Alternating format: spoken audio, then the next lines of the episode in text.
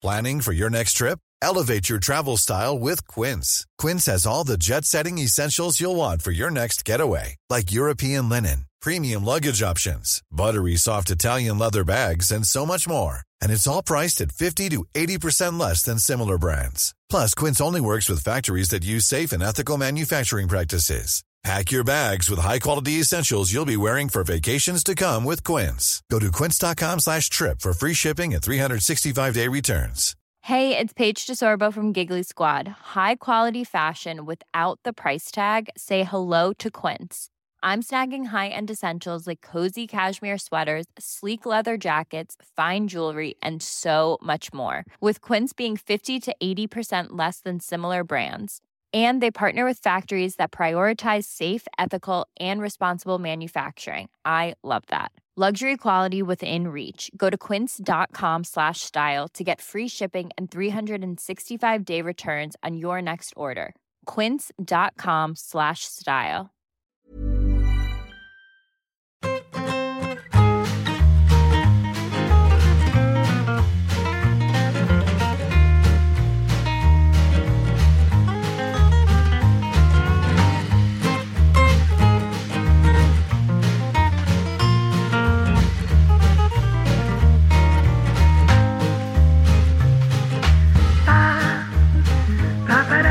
A- especialmente a Patch, pero bueno, esto es un programa abierto a todos, sobre lo que él calificó hace poco eh, como la mejor jugada en la carrera de Jernator, que tuvo lugar hace ya casi un par de semanas en el Civitas Metropolitano, ¿no? Hombre, yo es que, es que es donde el único momento donde yo le he visto calidad auténtica de jugador de fútbol. A Jernator. Madera. Ese- esa cosa judoquística con, con Savage, muy interesante. Un poquito forzado también te digo, ¿no? Esta cosa de te tiro del pelo cuando no tienes prácticamente pelo. Está todo como forzado. Pero dentro de lo que cabe, no, pues igual ha sido lo mejor que ha hecho Ferran, Ferran iba a decir, iba a decir Ferran López, tío, que era un jugador de, de Base, baloncesto. de Fuenlabrada. que fue labrada histórico. Eh, no, Ferran Torres en, en su carrera balompedística, ¿no? Ah, Puede ser. Eh, lo mejor es que cuando llega el árbitro para expulsarle, que, que es este que se parece a Miguel Quintana, eh, no tanto como Sergio Amadoz, que le rotulamos el otro día a Miguel Quintana, pero se parece a Miguel Quintana. Ah, muy fino eso. Y, y- El y- plural majestático me ha encantado. Sí. bueno, Sí, sí. esto es como lo de los audios de Luis Enrique. Eh, es los aciertos donde son de saber y empatar y los errores son Sí. de saber y empatar, como en el partidazo igual. Pues eh, iba, iba a decir que cuando llega Miguel Quintana ahí con la tarjeta roja, pone una cara mm, Ferran Torres, decir, ¿cómo? ¿Cómo? Imposible. Imposible. Roja, roja. Es que le has tirado del pelo al otro. O sea, Claro, tío. es que no- no sé, digo yo, ¿no? Que sería tarjeta roja. En fin. No sé. Carleto, ¿tú cómo lo viste esto? Pues yo llevo días buscando en alguna plataforma, meses incluso, el castañazo y eran mucho Hombre. mejores esas peleas. Hombre, joder, peliculón. Paul Newman ahí, entrenador-jugador. ¿Cómo se llamaban los hermanos? Hansen, eran los, los de Las- Los de las gafas. Unas gafas Muy gafas muy finas. podías homenajear en cualquier momento. Nos gustan, nos gustan. Eso eran peleas y no lo que vimos. Sí. Lo que vimos, hombre, no en llegó al nivel, a- al nivel de ridiculez de lo de Diogo y Luis Fabiano, pero no Sí. estuvo mal tampoco, ¿eh? Estuvo mal, estuvo bien, estuvo bien. Me recordó la- también la de Superman López y, y otro ciclista que me vais a perdonar que no recuerde ahora, que fue bastante ridícula, también tirándose puñetacitos y esas cosas. De esa no me acuerdo, ¿eh? Sí, sí, sí. En, Eh, en- en San- en Santander tuvimos una con Prados García que no le agredió Ceballos con un cabezazo ¡Hombre! y, y cayó a la lona. Sí, Fue sensacional. Ocho partidos le cayeron a Ceballos. eso te iba a decir, que no le salió gratis eh, el teatro. a- No, no, no, fue, fue maravillosa, fue maravillosa. Sí, por cierto, su, buena, su- tío. su hijo que es periodista, que, que Hombre, tra- y trabaja en árbitro y Eurosport y es árbitro del torneo de medios. O era, no a, sé. mí me, a mí me expulsó una vez. La Porque única vez algo- que me han expulsado. Al- algo harías. Eh, ¿Fue cuando te pegaste con No. Juan Castro? es, no, exacto. Juan Castro, amigo y compañero, Hombre, por favor. pero le dije. Sobre todo mío, que está en marca. Y yo, yo soy de Radio Marca ahora. Qué tío corporativo, macho. ¿eh?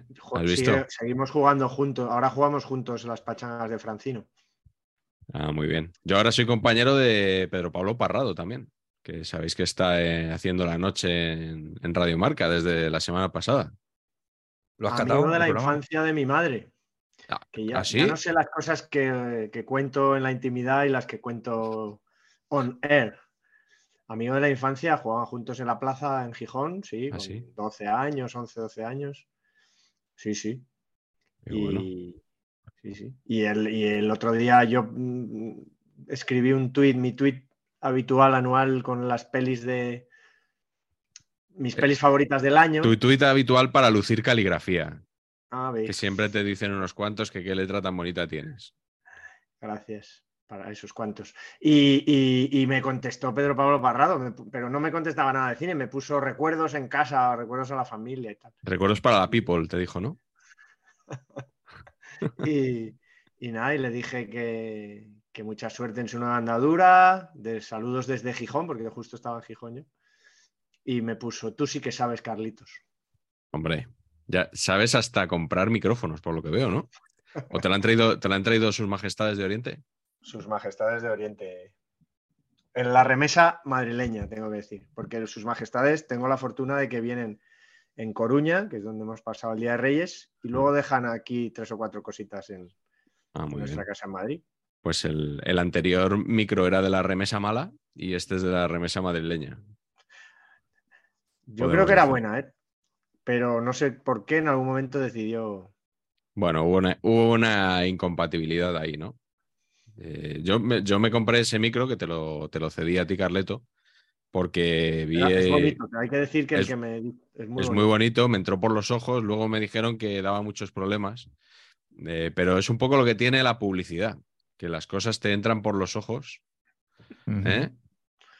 Patch, Qué qué bien, bien, traído. qué bien, eh, porque hoy vamos a hablar de publicidad. Eres el número uno, tío, haciendo Sí, estas te- cosas. que tenía otro, te- tenía uno. otro, otro enlace de estos pensado que era si, el, si lo de Jernator y Savage había sido el mejor anuncio de la liga en el extranjero. Hostia, muy bonito también. pero yo creo que este, este me ha quedado mejor. Hoy vamos a hablar de publicidad. Eh, ¿Cómo podemos llamar esto, Carleto? ¿El fútbol tiene marca como, como, la, como el libro de Petón? ¿Fútbol de marca? Petón, sí, sí. Eh, Yo, siguiendo a los clásicos que soy yo, fútbol y publicidad. Fútbol y publicidad, pues ya está. Así, así de ¿Verdad, Pat? sencillo. Es que Así, bueno, que hable. Es que aquí tenemos, eh, y- bueno, tenemos dos profesionales de la publicidad, pero uno in-house, o sea, como, como socio de este proyecto, y no da ni una idea. Le noto ya hoy muy callado. No sé si tiene algo que ver, Patch, que eres el último español con COVID. O sea, el, el último español que ha pillado el COVID has sido tú y lo estás ¿Tienes pasando ahora.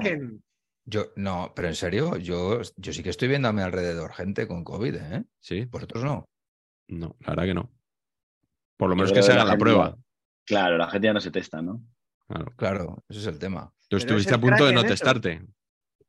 Claro, claro, es que es un resfriado normal, pero mi, mi cuñada dio positivo y me hice el test y en estos momentos estoy convaleciente. Y aquí estoy. Sí, señor.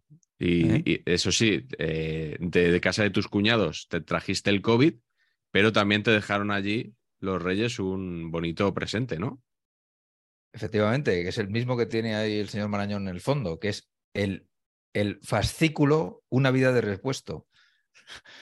Que, eh, o sea, es nivel Esperarnau esto. Eh, es la vida de, de García a nivel Esperarnau, macho. Llevo, no sé, le he dedicado ya dos viajes y es que no avanzas, ¿eh? es increíble, pero me está gustando bastante. Vida y obra. Sí, pero son Está bien. 900 páginas sobre García, ¿eh? que eso hay que, eso hay que masticarlo, ¿eh? despacio. No está mal. Y te trajeron también el de, ¿cómo se llama? Renglones deportivos, ¿puede ser? Regulares deportivos, sí. Me me, me lo he autorregalado yo por, por Navidad. Muy bien, Eh, así que ahí, ahí lo tenemos. correcto. La editorial, aunque ya lo tengamos, si quieren mandar ejemplares de este libro sí. o de otros, como yo Somos siempre muy digo, fan de ambas. De no Atari tenemos de- ningún problema en Y de Reino de Cordelia somos realmente fans y, y heavy users, que decimos los publicitarios del tema. Sí, señor. Qué Bueno, bonito. hoy, hoy me parece que vais a sacar más términos de estos. Pero bueno, eh, porque entre Adrián y tú, preséntanos quién es Adrián Mediavilla que nos acompaña hoy y que hay que decir, ante todo, que es fiel espectador de saber y empatar, que con eso ya tiene mucho eso ya tiene el cielo ganado. Absolutamente. Señor Mediavilla, don Adrián, básicamente es uno de los eh, planificadores estratégicos más relevantes a nivel nacional e internacional. Voy a contar un poquito de su carrera profesional, que es extensa y, y- y exitosa, pero lo más importante es que es de los primeros panenquitas, mis queridos amigos. ¿Cómo? Aquí donde lo ves es uno de los fundadores de la revista Panenca, el señor ¿Ah, sí? Del cuerpo de del cuerpo fundacional de la Desconocía, revista. desconocía ese dato, absolutamente. Correcto, pues Gratamente aquí, impresionado. aquí vengo yo con las exclusivas. Por fin, cuando, cuando- es que cuando me pongo a trabajar, Sí, sí. Primero es saber empatar. Primero siempre. Entonces, es- voy a ir de, de atrás para adelante. El señor, el señor Mediavilla ahora está en un invento publicitario muy modernoso y muy guay que se llama Slap. Slap. que lo que hacen es. eh, básicamente es una. eh, lo que hacen es eh, utilizar la, la- la creatividad como vector para acelerar los procesos de negocio. Y lo hacen de una todo manera claro, muy, todo claro ya. muy moderna, muy relevante y muy molona. Curran para, para marcazas como, como Netflix, como Valentine's, como Doritos y hacen cosas acojonantes. Son muy buenos, muy buenos. Se ha juntado con unos creativos de la hostia, aparte de todo. Entonces, hostia, está. eh, Es un agente internacional, es espectacular. Y pero, Mucho, pero- mucho, mucho argentino tengo que decir, ¿eh? que con el mes de diciembre no ha, no ha sido fácil para mí. no ha sido- Y aquí en España, por ejemplo, pues curró con uno de, nos- curró con uno de nuestros amigos, curró con César García en, en la, en la señora Rasmore, que tendrá que venir algún día, que César. tendrá que venir algún día. No estoy no? tan seguro, porque eh, ¿Lo has vetado? no, No, no, no. o todo lo contrario, pero es que el españolómetro No viene a las igual- cenas, va a venir a, Revienta. Claro, Sí, No, la- verdad que español reventaría, sí, el reventaría. españolómetro porque- sería Sí. Es que habría que hablar un poco de- de- del, del overlap, ¿no? Perdón por el palabra, entre, entre publicitarios y, y españolistas, que es ridículo. Tony Es- Segarra, José María Piera, César García, Pacheco. No sé. Es un poco absurdo, ¿eh? Proporcionalmente es un poquito absurdo, Sí. eso es cierto. Sí, sí. Es un poco como el, el Sporting en el periodismo deportivo, el español en la publicidad, ¿no? Sí, Un poquito. est- está sobre representado, exactamente. Eso es es, eso, muy bien Absolutamente. Absolutamente. Y nada, pues el señor Mediavilla es una persona a la que yo profesionalmente admiro un huevo. Y luego tiene su vena más, la, la vena relevante de verdad es que es racinguista eh, a morir, exagerado. Tiene un canal de YouTube que mola mucho, que se llama Ayer te vi que subías, en el cual ha hecho entrevistas absolutamente a personajes del racinguismo. O sea, hoy José Moratón. "Buah". ¿Sabes? Joder, Eso, lo, o eso lo petará, ¿no? Dios, ¿sabes? O sea, es, es la hostia esto, o sea, la hostia. Que le recomiendo seguir y recomiendo seguir su, su perfil de Twitter. Y nada, pues que, hostia, que muchas ganas de hablar de cosas de marcas absurdas con vosotros y con Adri, la verdad. El programa, a diferencia de otros, me apetece bastante. Mm.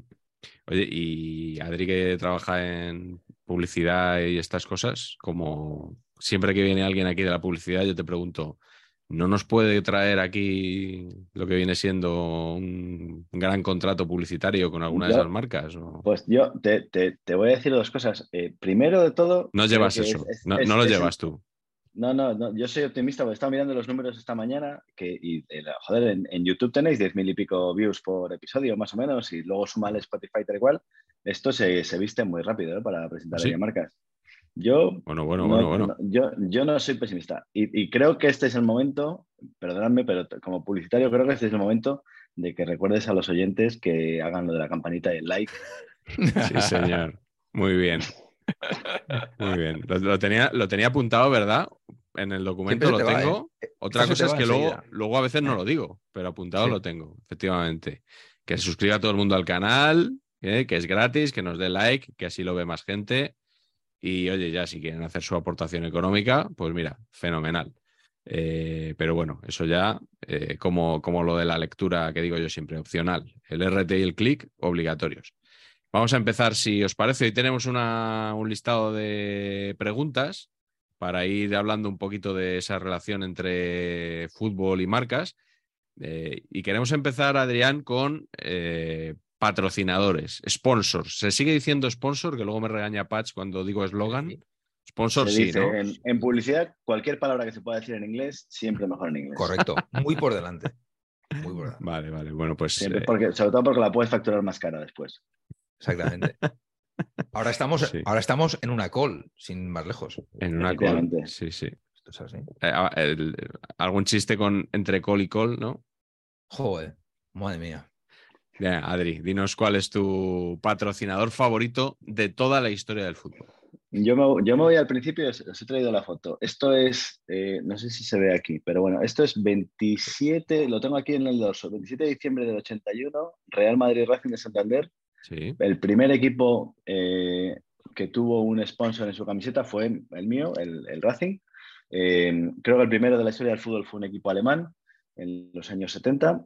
Y en el año 81 en, en España fue Teca la que puso el, el logotipo en la camiseta del Racing. Además, no sé si se ve, pero vamos, es un logotipo que está como en una zona muy rara, está como medio en el pecho. Mm, Eso ya no se ve. Nos, en- nos pasas una foto si quieres. en simétrico, luego la paso. En simétrico con el, con el escudo, pero bueno, eh, a mí me, me- me gustaba mucho Teca. De hecho, en Cantabria yo creo que hay mucha gente que creíamos que Teca era una empresa cántabra, ¿no? Que realmente es una empresa alemana. Sí, yo, pero lo, tenía, yo lo pensé durante años. Yo ¿eh? también, sí, sí, sí. claro, es que te- tenía, tenía la fábrica en España, la tenía en Cantabria. Y el balonmano, Eh, ¿no? Y luego, claro, luego se No. metió en el tema del balonmano, que fíjate, un equipo de Santander campeón de Europa de balonmano, Mm, qué locura colectiva, ¿no? sí. Eh, luego ya se fue al Madrid, que eso ya os lo, os lo sabéis mejor. Eh, y yo tengo un epílogo al patrocinio deportivo de Teca. El Teca, no sé si os acordáis, hasta hace unos años estuvo en el Madrid de básquet, Sí. que era, era muy baratito estar allí y de pronto apareció Doncic y dejó de ser muy baratito. Y le sacaron el patrocinio del Madrid de básquet de, Teca. Y, es- y estuve en aquella época que estaba en Señora Rusmore, nos, nos llamaron para un concurso, no me acuerdo para qué era, y los pobres estaban como queriendo entrar en el deporte, pero les veías que aquello no, ya no les daba los... El cines, que dicen en Cataluña, ya no les daba para aquello, ¿no? Pero bueno, la verdad es que es una, una marca muy, muy bonita. Y, luego, eh, paradojas de la vida, la única vez que, mi Racing ha jugado en Europa, lo hicimos sin poder vender la camiseta a un patrocinador. Somos así de, paradójicos como, como club, ¿no? Jugamos con la camiseta inmaculada en, contra el Manchester City, contra el Paris Saint Germain, en fin, un Pues desastre. Vaya grupo que os tocó, ¿eh? El de los futuros clubes Estado, porque entonces no lo Ah. eran, ¿no? A- absolutamente. Schalke 04, Manchester City. eh, lo tengo aquí, fijaos, tengo el, banderín de- del, del grupo, lo tengo aquí. Schalke, Manchester City 20, Racing y Paris Saint Germain. Eh, Ah, es verdad que eran sí. grupos de cinco que jugabas dos en casa y dos fuera, ¿no? la, Perdón, la última perdón. edición de la UEFA, eso es. Perdón, esto del concepto banderín de grupo de la UEFA, esto, o sea, esa- esa- esta, esta pieza, esto, ¿a quién cojones se le ha ocurrido? Realmente es un banderín del, del partido de París, del PSG Racing, pero en el dorso dijeron, bueno, esto es recto verso, ¿no? Pondremos aquí la No, no, opción. no, no, no, no, le sensacional. Es, es eh, a ver, está, para mí es un poquito peor que lo de la bufanda esa, la doble bufanda. Eh, Es lo que te iba a decir, a ver cuándo hacen bufandas de, de cuatro equipos, ¿no? O Sí, sea, sí, sí, sí. Barça, Bayern, Inter y, y Victoria Pilsen. El, el- como anécdota os diré que el- cuando el Racing clasificó para UEFA, la previa que le toca al Honka Expo de Helsinki, asumimos todos que se nos, que nos iba a echar a la puta calle. Entonces fuimos como locos los cántabros, incluido yo estuve con Revilla en Helsinki tomando cañas allí. Qué maravilla. Eh, y, y el diario Montañés regaló una bufanda doble de esas que ponía Racing de Santander Honka Expo por si acaso aquel era el único partido de la historia de, Racing. Y ganamos 0-1 y clasificamos con un, creo que la- el partido de vuelta fue un 0-0 en Santander. Ho- Horroroso. Joder. Raro que Revilla estuviera, ¿no? Porque él no es muy Sí. de viajar, dejarse ver y estas cosas, ¿no? Y Revilla, donde puede marcar puntos y votos, eh, ahí, lo, ahí lo verás. Ahora ah, lleva sin ir al estadio, pues le, le entrevistaron en el mundo este verano y una de las preguntas era esa, ¿no? ¿Qué, qué decía el Racing? Que llevaba años sin ir al estadio y es verdad, en segunda, en primera ref, en segunda B, lo que sea, Mm. no se le ha visto el pelo y el gobierno cántabro no, no quiere saber nada de club, ¿no? Pero ya verás como a nada que nos salvemos este año aparecerá por ahí otra vez. Un clásico de Bacalá también, programa que, que- que nos gusta mucho en Saber y Empatar y que siempre meten a Revilla ahí algún flashazo de Revilla y a veces de alguno de nosotros también. Sí. Igual por eso nos gusta, Oye, ¿no? Claro. Por cierto, el Autobombo. TK ciclis- ciclismo también, ¿eh? Hombre, También, González correcto. Linares ahí al frente, Raymond Dietzen, Raymond Ditchen, Raymond Dietzen, Chozas. Jesús Blanco Villar, Chozas, ojo al. Suso, Suso Blanco Villar. Sí, sí, sí. sí. Eduardo Chozas y Alberto Fernández, que era muy bueno. Alberto Fernández que Creo se que mató. Pero Alberto Fernández yo lo recuerdo del Zor. no Sí, del- pero fue después, primero Pero- Teca. Primero Teca, ¿no? Primero Teca. Eso sí. me pilló más. Con un, un, un maillot con, con lunares blancos sobre fondo Eso. azul, era, era glorioso. Sí. Sí. Oye, Sí, el, sí. el- el logo de Teca eh, no ha cambiado No. Sustancialmente, Sí, lo, ¿no? lo acab- lo acaban de cambiar hace un par de Ah, años. ahora. Lo han llevado ¿Ah, a, sí? a mayúsculas todo, es horroroso. Lo, han ma- Ay, lo han qué matado. mal. Sí, sí, ahí ha entrado algún publicitario equivocado y, Sí. y ha liado. Bueno. Sí, sí, sí. Bueno, Carleto, seguimos contigo. ¿Cuál es tu patrocinador favorito de la historia del España, de la historia del fútbol? Pues yo quiero hacer un homenaje. Mira, el otro día saqué aquí a colación el- al Di- la desaparición del Dieter Zafra. Sí, nos han aplaudido por ello. Nos hemos llevado ahí el, el aplauso fácil de ciertas ¿Ah, sí? personas. Sí. Dieter Zafra, Mármol Macael, equipos desaparecidos, pues yo voy a hacer también otra o sea, elegía, égloga, no me acuerdo muy bien, a las cajas de ahorros. Sí, Egl- Egloga era con, con pastores de por medio, ¿no? Puede ser. Pues aquí nos puede valer los pastores. Las cajas de ahorros, esos bancos malos, yo, eh, una de mis, estoy muy orgulloso, absurdamente, de jamás haber dado mi confianza a ninguna caja de ahorros, porque siempre, siempre sospeché, de verdad. O sea, no es que yo ya lo sabía primero en saber y empatar, yo ya sabía, pero Sí. algo que los beneficios son para devolver a la sociedad, ¿no? O sea, no puede ganar dinero, tienen que Sí. empatar y tienen que devolverlo todo a obra social. Bueno, empatar Eso bien. de entrada, de entrada ya es sospechoso en España. Sí. De entrada ya es sospechoso. Luego que estaban metidos todos los políticos y tal. Ahora, una cosa buena se hicieron. Es arreglarnos los años 80 y 90 futbolísticamente hasta que aquello no pudo más y explotó por todas partes. Porque la cantidad de pasta que han metido, ¿eh? empezamos, Adrián, por Caja Cantabria, Perfecto. Podemos hacer la cornisa cantada, podemos hacerlo de norte a sur, como Todas. lo de la duquesa de Alba, los territorios que pisas. Bueno, los equipos que han patrocinado las cajas de ahorros, Cajas Tour, Sporting Oviedo, no sé, las cuchas varias, Caja Vital, que nos enteramos que era Vitoria y Álava, cosas de esas bonitas que te, que te enteras. No sé, tengo aquí una listita, Sanostra de Mallorca, por supuesto. nuestra. Sí, sí. Caja Murcia, ¿no? De que no Si era lo no mismo. mal. ¿Cuál, cuál? Adrián? Caja Murcia, en el Murcia. Caja Murcia, por supuesto. Sí. Can, Can en Navarra, vamos, eso era un Sí. imperio. CCM en el Albacete, Ostras, es verdad. CCM, Caja Castilla-La Mancha. Enterarnos de que no era lo mismo Caja Canarias que la Caja de Canarias. Una era de Tenerife y la otra de, de Gran Canaria. El Frente Popular de Judea. eh, O sea, maravillas, ¿no? Abanca, luego compró lo que quedaba de Caixa Galicia. eh, Banca sigue, ¿no? Valencia. La banca sigue por ahí, por, por Galicia. Sí, sí, sí. El Sí. Eh, Caja España, el Valladolid. El Valladolid tuvo dos, Caja España y Caja Duero. Caja Caja Duero, sí. Y en Numancia también, ¿no? Caja, Caja Caja. Duero Duero, es la mítica, ¿no? La del, la del yo creo, del, del segunda B tenían Caja Duero. Sí. Luego, caja, muy bonito, el Salamanca con Caja Salamanca y Soria. Mm, No sabemos muy bien, pero, pero había una caja que era Caja Salamanca y Soria. Sí, porque digamos que limítrofes no son esas No, provincias. El Mérida Caja Extremadura, cuando el pobre Extremadura llevaba lo de la Expo de Lisboa, ¿os acordáis? Expo 98 Lisboa. Sí. No sé por qué no querían poner pasta en el Extremadura que llevaba su nombre. Debieron, debieron ir turistas ahí a, a- a paladas, ¿no? Con la publicidad esa del Extremadura. Debieron decir, ¡ay, buah, chaval! The place to be. Total. Y indagado- Caja Rioja también, bueno, yo creo que tenemos todos la nuestra, la gente seguro que luego recordará alguna. He indagado un poquito cuál pudo ser la primera, ¿no? Al, al hilo de que sabía que Adrián iba a comentar lo de Teca como primera, y he visto que en el 82, que me parece muy pronto, el Granada, que no estaba en primera, llevaba la general. Muy bonito. La General. Caja Granada, la La general. General. Sí, señor. Pero luego he visto un Hércules por ahí ochentero con Kempes incluso un poquito antes, o sea que puede 84, 85. Kempes creo que estuvo a la 85, 86, con un Cajalicante, o sea, ci- Caja en una sola palabra. Caja Alicante. Cajalicante. Muy, muy bonito, con Qué una bueno. letra absurda, o sea, sin letra, digamos, la primera que encontraron, pero haciendo el, la liaison, ahí me parece, bueno, arqueología. Seguro que la gente nos cuenta igual cuál es la. Esto ya es territorio de- del profesor Blecua, ¿eh? O sea, esto ya estamos llegando a unos niveles. eh. Total, que yo muy agradecido a estas entidades que acabaron con nuestro dinero, robaron a mansalva, pero la verdad que creo que nos dieron bonitos namings y bonitos, es- bonitas sponsorizaciones, dinero negro y dinero tirado ahí a los cocodrilos del fútbol. Mm, Y el otro día hablabas de la bandeja de la Real Sociedad.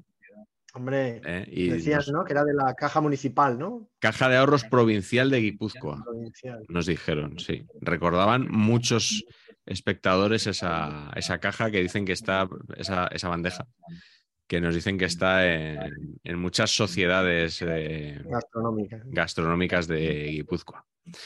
Eh, Patch, ¿con qué patrocinador vas tú? Yo hay una cosa que me gusta es que cuando el patrocinador dices tú, ojo, qué bien. Es el que tiene que ser. ¿no? O sea, le pega al equipo. Porque hay veces que los patrocinadores no pegan. Y no Sí. tienen por qué pegar, ¿no? Es, cierto que las cajas, por ejemplo, pegan, porque dices tú, Hércules, caja Alicante. Dice, coño, bien. En principio, bien. No, es difícil que no peguen. Pero hay patrocinadores que no pegan. Pero cuando pegan, es como que te emociona. Y para mí, no, ningún patrocinador lo ha pegado más que Hierro Servando, que es el máximo para mí en patrocinio. Absolutamente. Tú eres el Eibar y pones Hierro Servando y estás. Es que estás. Es que no te tengo que explicar nada.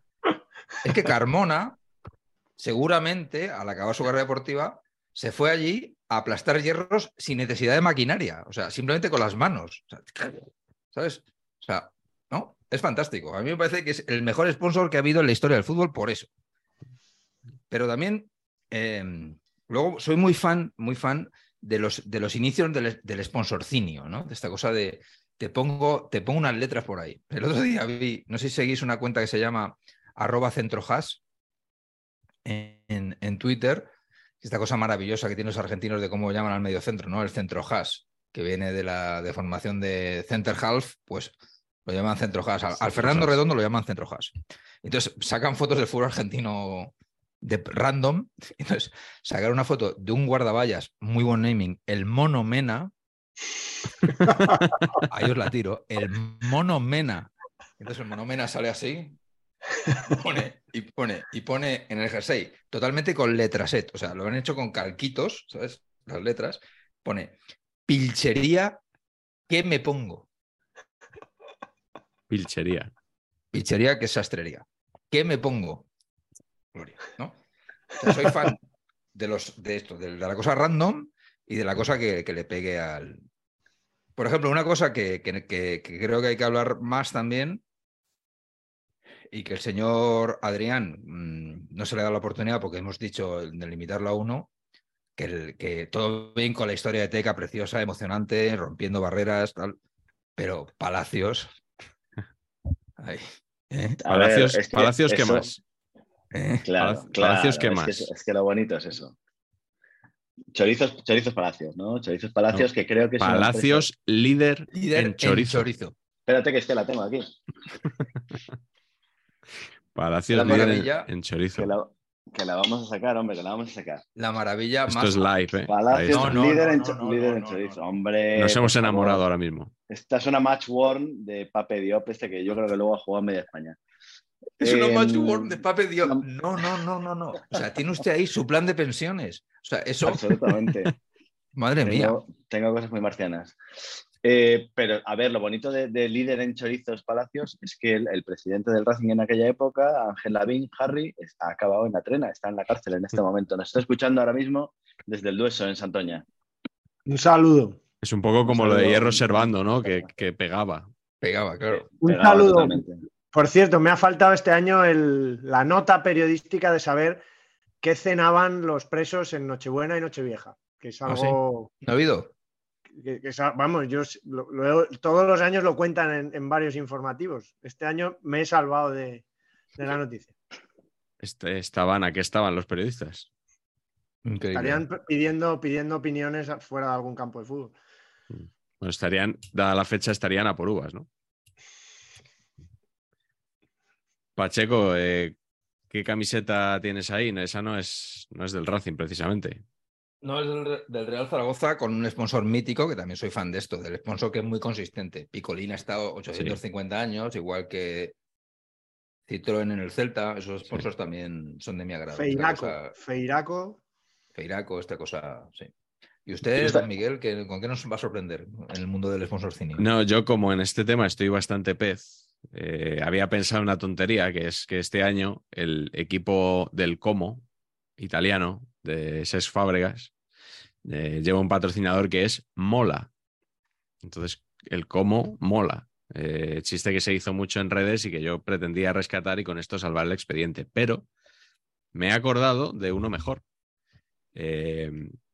No he mirado la temporada, no me he molestado en mirarla. Debía ser la 2008-2009, una cosa así. Burger King empieza a patrocinar la camiseta del Getafe Club de Fútbol. Sí. Eh, esto, ustedes como expertos en publicidad, ¿consideran que es de las marcas que pegan o de las que no pegan? Para mí, absolutamente. A mí me pega, pero he de decir que se me hizo un poco raro ver el logo de Burger King en una camiseta de fútbol. Me parecían un poco mundos distintos. Pero, hombre, para patrocinar al Getafe está bien.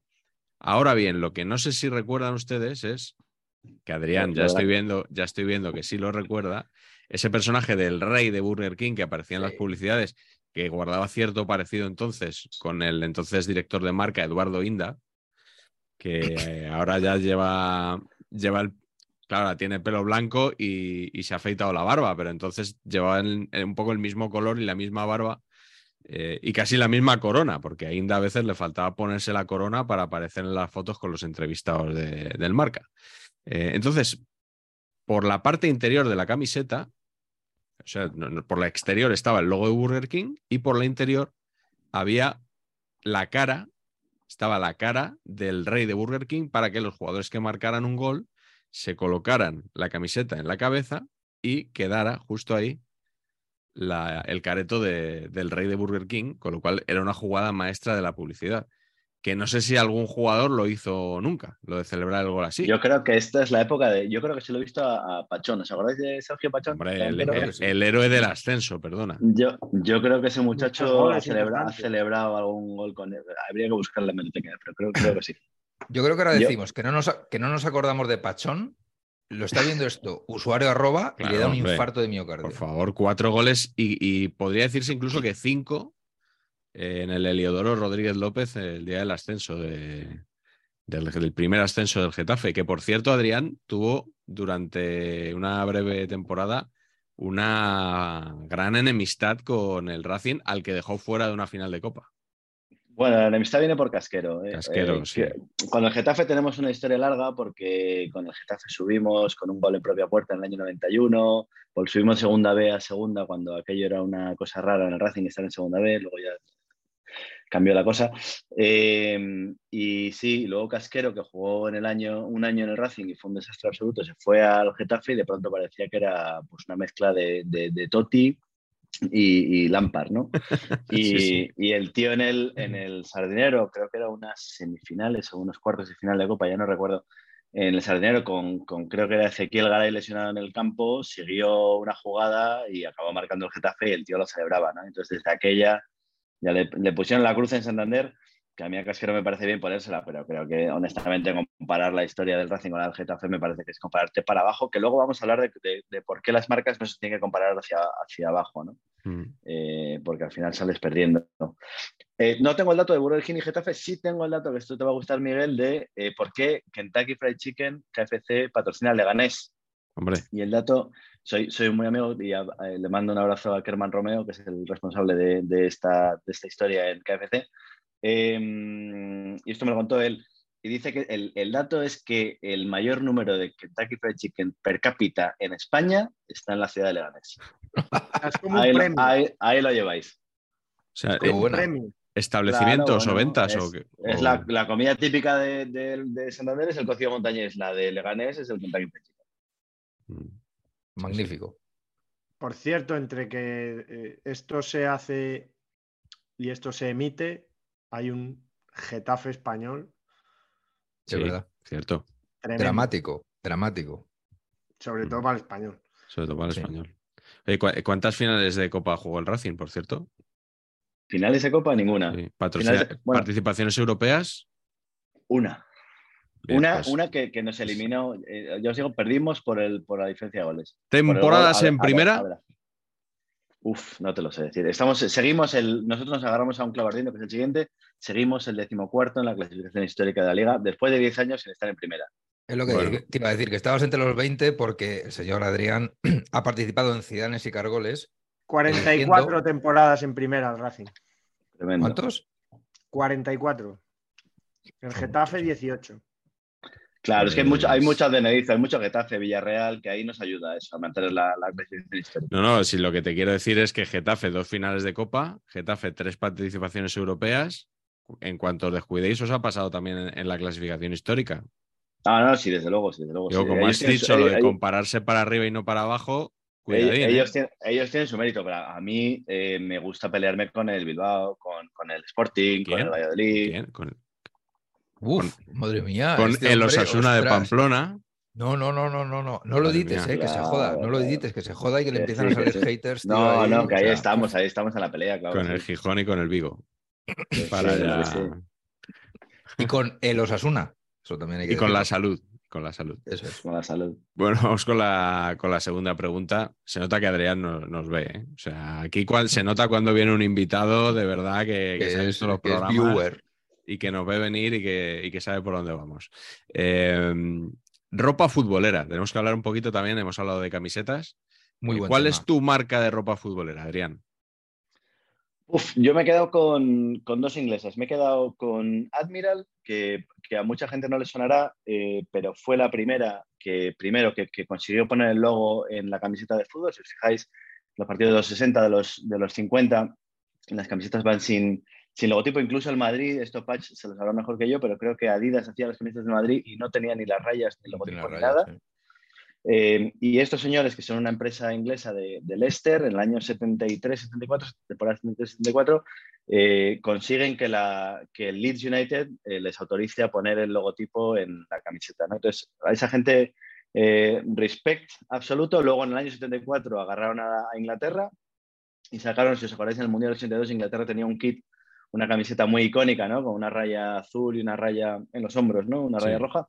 Eso era Admiral, que además en, en mitad de, de esa historia quebró en el año 82, dio bancarrota. Pero bueno, y ellos además inventaron otra cosa maravillosa, que es que fueron los primeros en crear, en entender que había que hacer eh, réplica kits para vender a los aficionados y no solo eh, los, los- las camisetas de los que llevaban los jugadores en el campo. ¿no?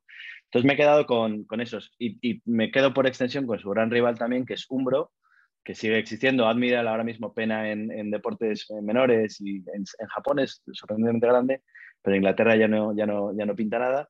Y Umbro, en cambio, eh, tuvo un momento muy bueno hace 10 años, si os acordáis, cuando tenía el Atleti Bilbao, Glasgow Rangers, eh, y además, bueno, eh, yo soy bastante amigo, me hice amigo, cuando lanzamos Panenka conseguimos un, un branded content de Umbro, cuando lanzaron o relanzaron el Cosmos, el New York Cosmos, ¿os acordáis? Sí.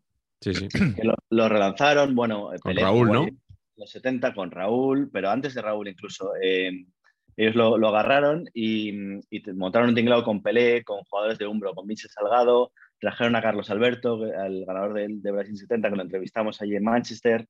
eh, y ahí me hice amiguete de Rob Warner, que era el, el director creativo de, de Umbro, que ahora tiene, para el que le interese aprender a, a diseñar camisetas de fútbol, tiene una academia que se llama Spark Academy, eh, que vende, bueno, que ellos eh, enseñan a diseñar camisetas online, ¿no?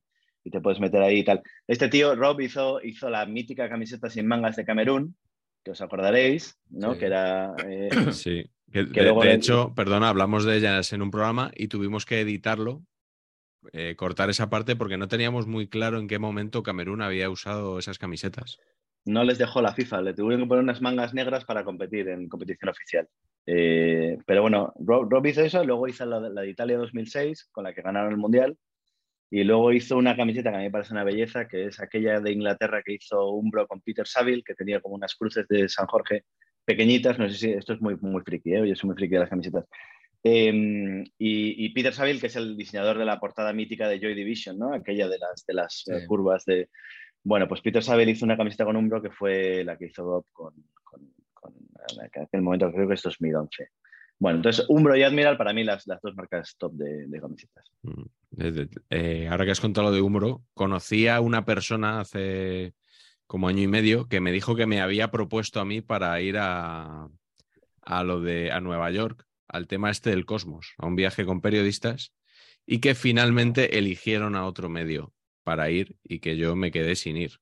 Eh, con lo cual, odio eterno a, a ese otro medio que fue, que no sé si sospechas o recuerdas, Adrián, cuál fue. Uf, no. Pues eh, lo fundaste tú. y eh, estoy disfrutando mucho con, con toda esta conversación porque me voy imaginando cómo va a ser el programa cuando esté subido al canal editado. Y creo que Patch va a tener que currar mucho buscando yo- camisetas, fo- fotos de portadas de Joy Division, logos y todo este tipo de cosas. Patch, esta semana vas a currar, pero bien. Bueno, bueno, pero esto, esto me gusta, ¿eh? Es bastante mejor que la cosa esta tuya de los, la gente que había fallecido. O sea, esto es mucho más motivante. Sí, oye, por cierto, que hemos tenido un montón de, de pérdidas desde que hicimos el, el último World Cup Edition. Ha fallecido Chechu Rojo, ha fallecido Pelé, ha fallecido Gianluca Viali. eh, ¿Y quién, quién más fue? El, Dinamita, Roberto Dinamita. Y Roberto Dinamita, Dinamita. eso es. Sí, sí, Sí. Bueno, tremendo. Eh, Patch, si quieres, vamos con tu marca de ropa. Marca de ropa la asocio a, a mi mejor momento deportivo eh, de la historia, que es Don Emilio vistiendo la camiseta blanca y por tanto es Hummel. Creí que la Cervantina era tu mejor momento. Bueno, el segundo sería. Eh, pero claro, eh, es- a mí es que Hummel me parece una belleza, ¿eh? Hummel en general, la, la cosita esta, es que me gusta. Las esto- flechitas esas. las flechitas, le pones las flechitas y estás, y tienes la camiseta. Me Hummel, si lo hemos hablado mucho en los mundiales, el mundo de Dinamarca lo ha trabajado Sí. bastante bien, Sí. ¿no? históricamente muy serio, ¿no? Lo destacamos como la camiseta que siempre o casi siempre era eh, top 3 de cada mundial, ¿eh? Eh, eh, Podríamos hablar un, un momento, lo hemos hablado en Twitter, Pachi y yo, pero yo Sí. creo que merece la pena hablar de, de Sí. un poco de la hipocresía también de Hummel en lo del tema del Mundial, ¿no? Sí, sí, aquí lo hemos comentado, pero vamos, n- no te cortes, Dale, o sea, súmate, súmate a nuestro apaleamiento. No, no, no, bueno, ya, si ya lo, lo habéis comentado, ya, yo creo que está, está claro. A mí me, me da un poco de pena porque creo que además las marcas ahora mismo tienen que hacer cosas de verdad más allá de los gestos, ¿no? Y, y lo tenía muy fácil porque era, era tan sencillo como donar eh, fondos o, los ingresos de esas camisetas a alguna ONG que trabaje con, temas de, inmigración o con temas de, de derechos de LGTBIQ, con todas las cosas que en, que Qatar no, no están, ¿no? Entonces, pues bueno, una ocasión perdida. En defensa de Hummel he de decir que están vendiendo ahora mismo una réplica de la camiseta de Michael, de, de Schmeichel, del, de la Eurocopa del 92, no sé si os que tenía los, los de Peter No, Schmeichel, de los, no de Casper. no, no de Casper, de Peter, del bueno. El bueno. Eh, la que, aquella que tenía los lunares de colores sobre fondo Sí. negro, que era maravillosa, pues esa Qué la podéis encontrar ahora mismo en las tiendas de Hummel. Le- maravillosa, maravillosa. ¿Quieres decir algo más de Hummel, Patch? No. Eh, Me parece que, a ver, me parece que Hummel mejora cualquier, cualquier invento de estos. Al Cádiz le pone Hummel, mola más. Al Valladolid le pone Hummel, mola más. Y así con todo. Hay veces, o sea, por ejemplo, eh, mm, iba a decir marcas que empeoran. Joder, esto me va a quedar fatal, claro. Si digo marcas que empeoran. O puedes decir a, los, a los comentaristas de la, de la Liga TV, les pones Hummel y mejoran, porque como ahora los han vestido ahí como de futbolistas, Joder, qué drama, ¿eh? Sí, no- de eso se habla- hablamos poco, en, en realidad, ¿eh? sí. Muy Por lo menos con un polo iban decentes, pero es que ahora les han puesto ahí unas camisetas como de que ni son de vestir ni son de futbolistas, son como un híbrido ahí extraño. Sí. Está complicado, sí. Luego tengo, y luego, eh, ah, no, perdón, vamos, me gustaría luego decir otro nombre más, pero lo hago en la segunda ronda, ¿no? Segunda ronda. De, Bueno, segunda pues- ronda de, de marcas, no, venga, dilo Sí. ya. Yo es que creo que si no lo dice nadie, lo voy a decir yo. Eh, aquí hay que hacer un homenaje a los grandes namings de las marcas de, de- deportivas. O sea, Rasan. No nos podemos ir de aquí sin hablar de Rasan, ¿no? ¿Nos parece? Ras- Rasan, sí, claro. mejor naming de la historia. Funciona eh, a todos los niveles, ¿no? Y un, y un naming que me, que me gustaba mucho, perdón, es eh, NR, la marca italiana. Ajá. Que A mí de pequeño me flipaba porque hacía la de la, de la Sampdoria, que era mi camiseta favorita de, de, de jovencito. Fonola y NR. Y claro, hostia, hostia, NR, ¿cómo mola, no? O sea, qué naming. No, claro, NR es N y R, claro. Y es porque el dueño se llama Nicola Radu no sé qué, efectivamente. Lo he dicho yo. Pues igual que Rasan, que sea, ¿no? Todos entendemos que será, Rafael, Rafael Sánchez. Sánchez, sí. claro. El de la. Unión. Pues, pues eso, o sea, a mí estas cosas, tío, y que esta gente, porque, joder, eh, Rasan ha vestido a mogollón de equipos, equipos potentes, ¿no? Ahora vestido al Inter, imagino, ¿no? ¿Quién? ¿Rasan? No, en R. En R sí, en, en R no, yo creo que al Milan. Eh, no, el- es, que, es que el Inter acaba en R. Ah, joder. Se me está complicando el programa de repente. Y son marcas que son súper humildes y que, hostia, que de repente, ¿no? Tienen un pico ahí de, de prestigio absurdo, que es cierto que con la cosa esta de la globalización del fútbol, todas estas marcas cada vez tenemos menos, y antes molaba, ¿no? Porque de repente salía Resi, ¿tú quién es Resi? Pues era Restituto, ¿no? Silvero, ¿no? Y entonces Resi. Y entonces tienes Resi, cinco equipos que llevan. Resi. Pues, Resi muy mola que te cagas. Resi yo la asocio a Kempes, total. Claro, esto y ya no hay, tío. Eso me da mucha rabia que la globalización y que todo tenga que ser. Solo sobrevive Joma, mis queridos amigos. Y Solo Kelme, Joma. perdón, perdón, y Kelme, que la habéis tenido en Kelme. el español, la habéis sufrido en el español. Bueno, no estoy tan descontento, ¿eh? te tengo que decir, Adri. No estoy tan Pero descontento. teni- tenías la camiseta, es que estuvo en el Racing En y estamos, camisetas. estamos en ello. eh, ¿Estáis todavía con ellos? Sí. En el Racing hacían camisetas que pesan como si fuera un forro polar mojado. O sea, era una cosa Ah, eso es posible. terrorífica. Eso es posible. Terrorífica. Era decir- imposible, era imposible jugar con eso. Te iba a decir, Patch, que me encanta Hummel, pero creo que las camisetas del Madrid de Hummel son lo más feo que ha hecho Hummel nunca. O sea, Estoy de acuerdo. nunca, me, nunca, me, nunca me ha acabado de convencer. Y los Eh, sponsors no ayudaban. la- ¿eh? ahora que ha dicho Adrián lo del el tejido de aquellas Hummel, Muy mal, muy mal. Sí, sí, Chungo, chungo, chungo. O sea, te lo ponías y ya te salían eh, erupciones. Según te bajaba la camiseta, te iba haciendo. Era como que todo se agrietaba. ¿Qué marca te gustaba a ti, Carleto? A mí, bueno, eh, sin duda, loco. Y, y además tengo que decir que no porque ahora que, que has sufrido un proceso de, bueno, de como canonización o como que ahora la vemos, la idolatramos porque representa mucho los 80. Pero yo hay- creo que hay que homenajear a Josep Mestre y Joaquín Valver, que tuvieron a bien crear una empresa llamada Meiva, Mestre y Valver. Y Meiva para mí es la camiseta, es la camiseta de mi infancia. Además, yo quiero contar que, eh, claro, yo soy muy antiguo. Si hay alguien que ve esto más joven, eh, cuando yo empecé a jugar en el colegio, eh, 82, 83, eh, básicamente te decían, píllate una camiseta roja. O sea, no es como ahora que mi hijo tiene unas equipaciones que, vamos, tiene porro, porro folario, es decir, forro polar, Porro eh, anorak, pantalones de Un entrenamiento. poquito el milagro de Petinto, todo esto. Que básicamente los clubes sacan pasta, y lo entiendo, de tener una pequeña comisión, supongo, de la ropa de, de los partidos, de entrenar, tal. Tienen que ir a entrenar con la ropa y tal. Nosotros íbamos a entrenar como, bueno, como fuera, y nos decían, poneros eh, una, una camiseta roja. Que de hecho voy a compartir otra cosa que no sé si a alguien le ha pasado, pero a nosotros, claro, las camisetas no tenían números para, para, para que te pusieran números y no tenía cada uno una camiseta como te la comprabas tú y la tenías tú. Nos hacían poner dos tiras de, joder, ¿cómo se llama? De velcro, de la parte blandita del velcro. Y en el club, el club era el propio colegio que tenía un club de, de deportes tenían unos números que eran unos, unos trozos de tela con la otra parte del velcro y el número. Entonces tú te pegabas con las tiras y entonces el, el entrenador cuando daba la alineación, en vez de dar las camisetas, que no las querían tener para no lavarlas, eh, te daba el numerito y tú te lo ponías atrás o te lo ponía un compañero. Pero esas camisetas rojas eran, pues cada uno llevaba la que quería, básicamente. Te decía, hombre, que no sea muy cantona. Tampoco había mucha cosa que eso, pero llevamos la de la de nada, la de la de hilo, una camiseta de normal, de, de- como la que pudiera ser una t-shirt pequeña. Eh, entonces, a mí se me, me obcequé con que ya empezaban a vender camisetas Meiva, sobre todo porque el- sobre todo la tenía el Barça, el español también.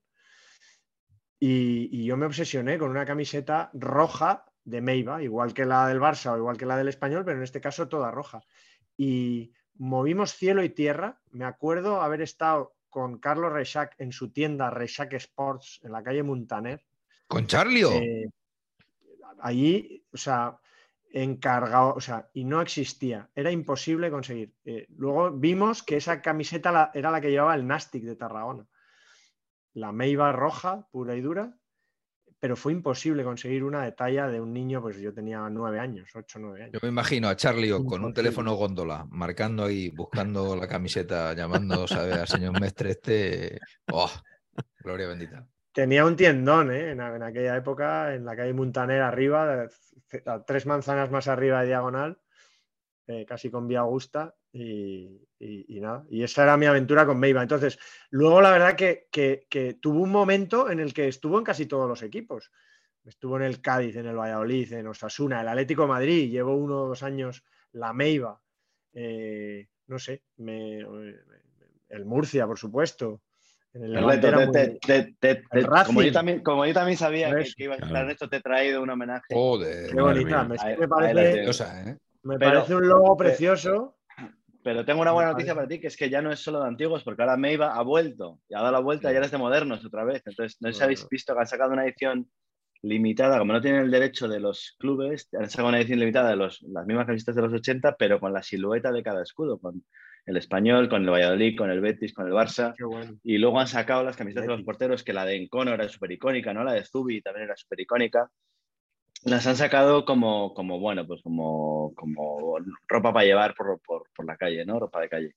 Y está súper guay. Bueno. Está, está volviendo ahí, me iba. A todo, a todo esto tengo que decir, porque además también el señor Pacheco es aquí a- es protagonista también, que Cooligan, marca amiga, ha sacado unas camisetas inspiradas en la camiseta, una de las camisetas que lució mi padre, además con el 11, y realmente inspiradas directamente en, en- en- en- en- en Rafa Marañón. O sea que, que desde aquí les quiero agradecer, sé que, sé que el retoño de Patch tiene una y, les quiero agradecer porque la verdad que los pobres me han estado, me han estado informando continuamente de cómo avanzaba el tema, han, llegado a un acuerdo con el propio club, con el español y tal, y, yo no he podido como darles la bola que merecen, o sea que espero encontrar el momento para, para hacerlo, pero también eso, eh, al hilo un poco de lo que comentas, creo que, que Meiba eh, la adquirió la empresa que tiene eh,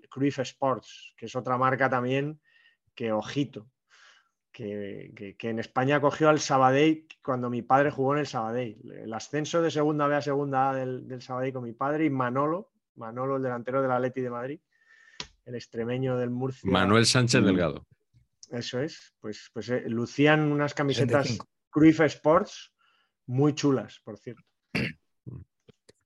Bueno, y, y Carleto, y tú decías que no iban a dar los temas mucho de sí. ¿eh? Llevamos aquí, no hemos llegado todavía ni a la tercera pregunta. así Pero es nada. que se nos quedan muchas cosas en la Muchas cosas, muchas cosas, sí. Sí, sí. Yo nada, eh, voy a abreviar, yo me voy a quedar con Adidas, no, no solo porque es lo que llevo hoy. Eh, bueno, un poquito por, sabéis que yo soy muy clásico a la hora de vestir y me parece que es una, bueno, que es la firma casi de toda la vida, ¿no? De oficial de- del fútbol, de la FIFA, de la UEFA. Eh, y sobre todo porque hubo una época cuando a mí me empezó a dar fuerte con esto del fútbol, que yo me, obsesionaba en dibujar dorsales de, de futbolistas. Y Adidas tenía unos dorsales míticos allá por los años 90 que eran muy fáciles de dibujar si estabas aburrido en clase y tenías delante un cuaderno cuadriculado. Eh, no estoy hablando de los dorsales estos tipo México 70 que tenían un número dentro de un número, sino de los otros más cuadraditos, eh, que tenían a lo mejor alguna línea diagonal, pero eran más bien cuadrados, ¿no? No tenían nada, eran todo formas eh, rectas. Y bueno, no sé la, la cantidad de ellos que pude dibujar, sobre todo el año que ganó el Olympique de Marsella la Copa de Europa, 92-93, Basil Bolí. Con el gol de Basil Bolí y Allen Boxic de delantero, que era un delanterazo que, del que se habl- yo creo que se ha hablado poco, porque Poco, tuvo muchas sí. lesiones, pero era un delanterazo tremendo. Eh, primera liga de campeones como tal, porque la anterior gana el Barça, había liguilla, pero no, el branding este de Liga de Campeones todavía no existía. Y sin equipos españoles, porque el Barça, que era campeón de liga y vigente campeón de Europa, eh, cayó eliminado con el CSK, aquel de Faisulín, y no llegó a jugar la liguilla. Faisolín, fíjate, Faisolín. Faisulín estuvo también por, por ahí. arriba, sí, señor. Sensacional, sensacional. Y, Y yo creo que por eso el concepto Champions League en España tardó un poquito en llegar, porque esa, no- esa edición no se vio tanto, al no estar en el Madrid y el Barcelona. Pero yo la seguí y me. Y ya os digo, me, me marcó mucho ese, ese Olympique, esa camiseta y esos dorsales de Adidas. Y luego. Te doy, te, te doy un dato, Miguel, además, que Be- Bernard Tapie, que era el presidente del Marsella Sí. en aquel momento, luego fue dueño, dueño de Adidas. Ah, ah, luego, ¿fue luego? Fue luego. Ah, Yo pensaba luego, toda sí. la vida pensaba que había sido antes. O sea que fue luego. Yo creo que fue luego. Ahora, mira, me lo voy a tener que mirar, pero, pero creo que fue luego. Y, Sí. y la mandó, la, la dejó prácticamente que- quebrada y la tuvieron que rescatar. Eso es, sí. Y bueno, que Adidas tiene la historia de los hermanos Dassler, ¿no? Para el que la quiera ver por ahí, que, que está muy bien Adidas- y es muy, Adidas y Puma. y es muy entretenida cuando cómo se separan en Adidas y Puma, que Nike en su día se quejó, o eso leí yo, de que, claro, eh, la reglamentación limitaba la superficie textil que podía ocupar un logo en una camiseta, en una equipación, y claro, fijaos aquí, estos señores todo lo que ocupan, porque claro, esto no se considera logo, se considera diseño. O sea que la, la jugada le, le salió bien. Pues nada, espero que, que le haya interesado a la gente este ratito que hemos hablado de camisetas, que darán para un programa, seguro para otro programa, hablando de, de camisetas. Ya hicimos uno incluso con la huerta. O sea, fijaos si se puede hablar que hasta, hasta con la huerta hicimos un programa bueno. Nunca más. Y vamos a hablar ahora, vamos a hablar más, volvemos a la, a la publicidad pura y dura. Eh, Adri, ¿cuál es tu anuncio favorito del mundo del fútbol? A ver, a mí el anuncio que me hizo dedicarme a esto es eh, una campaña de Nike del año 96 que se llama, tiene un título que es Good versus Evil, que es básicamente las estrellas de Nike del momento que se van a jugar a un anfiteatro romano contra el Diablo y su equipo de fútbol, ¿no? Por, por motivos que no vienen al caso. Eh, me- a ver, me, me- gusta, me gusta por todo, ¿no? Creo que porque el año 96 es el, el mejor año de la historia del fútbol. Eso se lo dije un día a Jorge Valdano y me miraba asombrado. Claro, el año 96 la Liga de las Estrellas. Pasamos de, de la prehistoria a, Sí, sí. a- a de pronto al, al mundo moderno, ¿no? La Liga de Eh, los a- Ases si eras del grupo Prisa. Exactamente. Que por cierto, creo que en el exactamente. 96 también es cuando compra Prisa el diario As. Ostras, Así hablo un poco de memoria. El otro día me equivoqué con lo del euro, que dije que había entrado en 2001 y entró en 2002. Bueno, 2002. puede que fuera 95, 96, por ahí compró Prisa el As. Claro, pero esos partidos de Antena 3 los lunes es, es un año Con Paco maravilloso García para los que nos gusta el fútbol, sí, sí, es un año maravilloso. Bueno, total, eh, esta campaña es de ese año y fijaos, eh, tengo aquí apuntado los que salen por si acaso no los habéis visto, en- en- los oyentes no han visto la campaña, los más jóvenes sobre todo. Esto venía en la parrilla de televisión del Marca, venía la, la- hora a la que emitían este spot, que era un evento para toda la gente. Sí, sí, fue, una- fue un acontecimiento el que se iba a estrenar un anuncio que era impactante y, y verdaderamente lo fue. La, la verdad sí. es que, la verdad es que sí. Y- pero es que fíjate, el, el line-up de estrellas de, de Nike de aquella era, eh, por supuesto, Eric Cantona, Paolo Maldini, Ronaldo, eh, el brasileño, El bueno. que yo creo que esta es, es- es- bueno, son matices. Eh, el- el- el- su primera campaña, yo creo, internacional fue, fue esta, a pesar que en el año 94, dos años antes, había sido suplente en el Mundial. Eh, pero luego está Jorge Campos, que tiene además una escena memorable donde tiene que hacer una salida a los pies de un atacante satánico. Eh, y, y Thomas Brolin, o sea, Thomas Brolin, Sí. que luego acabó jugando a póker en Las Vegas, ¿os acordáis? Con sobrepeso y gafas de sol. Sí, sí, sí. Era, era maravilloso. Y bueno, lo- el spot luego cierra con Cantona disparando a puerta, ¿no? Y, y reventando al diablo, y siempre me quedé con la duda de quién era el diablo, ¿no? Entonces, tengo varias hipótesis que quería compartir con vosotros, que a ver si me las resolvéis. Ah, muy bueno. ¿Os acordáis que, os acordáis que Cantona de aquella eh, llega, eh, Francia no clasifica al Mundial 94 con Cantona y, y Sinola de estrellas, y cuando llega Aimé Jacquet de seleccionador, eh, se, se los funde a los dos, los, los saca a los dos y no vuelven a jugar con Francia. De hecho, a la Eurocopa 96 ya no llegan. ¿no? Mi duda era si el, si el diablo era Aimé Jacquet, si era Ginola o si era, eh, ¿cómo se llamaba aquel delantero búlgaro que les eliminó? ¿Costadino? Costadino. ¿puede ser? Costadino. Emil Costadinov.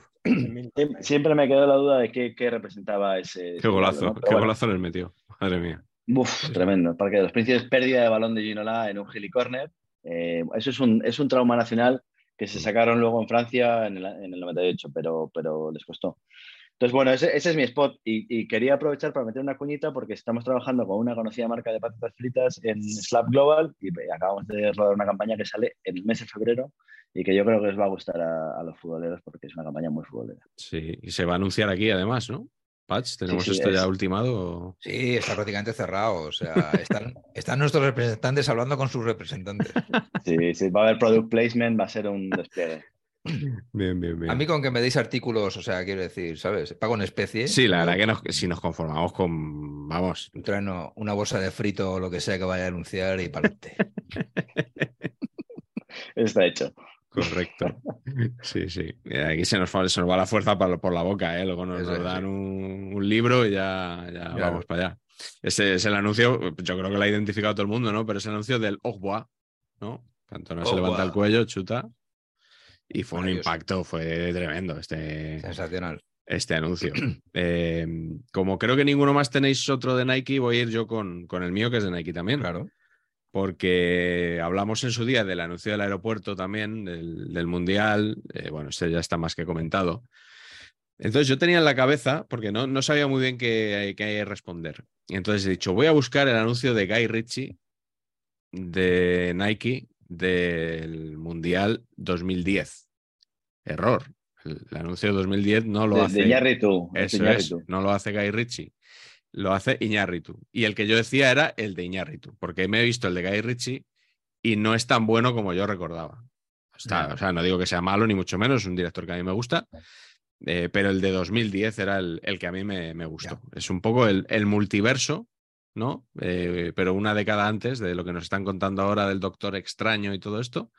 Eh, o sea, sobre un partido de fútbol eh, cuatro historias que a la vez se bifurcan en varias historias. Y empieza con una con Drogba y Ribery, no, perdón, con Drogba y Cannavaro. Eh, no sé si os acordáis, un cantante italiano cantando Cannavaro y el Capitano, además Sí. señalando así a cámara, muy Muy peliculero y tal. Luego va la historia de Ribery y de Rooney, que, que Rooney eh, se ve viviendo en una caravana en un descampado eh, si, todo, si el partido va mal o siendo nombrado caballero británico por Isabel II si la cosa va bien. Eh, bueno, tiene apariciones de, de Kobe Bryant, de Federer jugando al tenis de mesa con, con el propio Rooney, Cristiano Ronaldo hecho muñeco personaje de los Simpson, eh, hablando con Homer Simpson.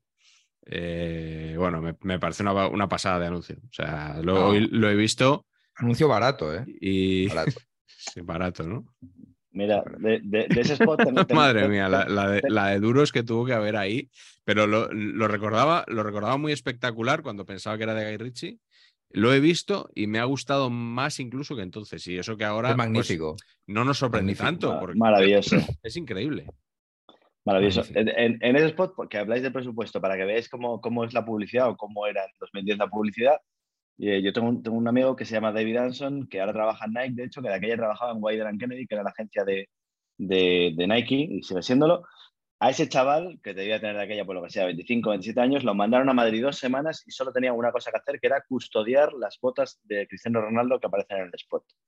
Solo eso. Hotel, avión, dos semanas aquí bebiendo, comiendo, solo con una misión que era esa. Qué bueno. Bueno, son los presupuestos que manejamos nosotros, Adrián. Tampoco nos sorprende tanto, ¿no? Hey, I'm Ryan Reynolds. Recently, I asked Mint Mobile's legal team if big wireless companies are allowed to raise prices due to inflation. They said yes. And then when I asked if raising prices technically violates those onerous two year contracts, they said, What the f are you talking about, you insane Hollywood ass? So to recap, we're cutting the price of Mint Unlimited from $30 a month to just $15 a month. Give it a try at mintmobile.com slash switch. $45 upfront for three months plus taxes and fees. Promo rate for new customers for limited time. Unlimited more than 40 gigabytes per month. Slows. Full terms at mintmobile.com. En realidad. Pues Gael García Bernal haciendo de Cristiano Ronaldo en el, ¿Verdad? también en, en Un, una error- un película. miscasting ahí, ¿no? Hay un poquito miscasting, quizás. ¿no? Bueno, pero Iñárritu ahí barrió un poquito para casa. Y, y bueno, esas, esas botas me las regalaron a mí en, en una presentación que se hizo antes del Mundial, cuando se hizo la final de la Champions 2010 en Madrid. Hizo Nike una presentación, nos regaló esas botas personalizadas. eh, y debo decir que como cinco años después entraron a robar a mi casa y Serían a- de paquetes. a que no sabéis qué fue lo único que se llevaron. Las botas. Pues eso es que no tengo cosas de valor en mi casa, ¿no? Claro, efectivamente, eso. Buscaban dinero en metálico, joyas, cosas así que evidentemente no encontraron y dije- que dijeron, pues vamos a llevarnos algo y se llevaron las botas de, de estas eh, como las que lleva Cristiano Ronaldo en el anuncio. Estarán en Wallapop ahora, ¿no? Pues, pues hice una búsqueda en su día para ver si localizaba ahí a... Y no, no había Wallapop, pero bueno, me estuve mirando en segunda mano, en eBay y cosas así y no, no las encontré.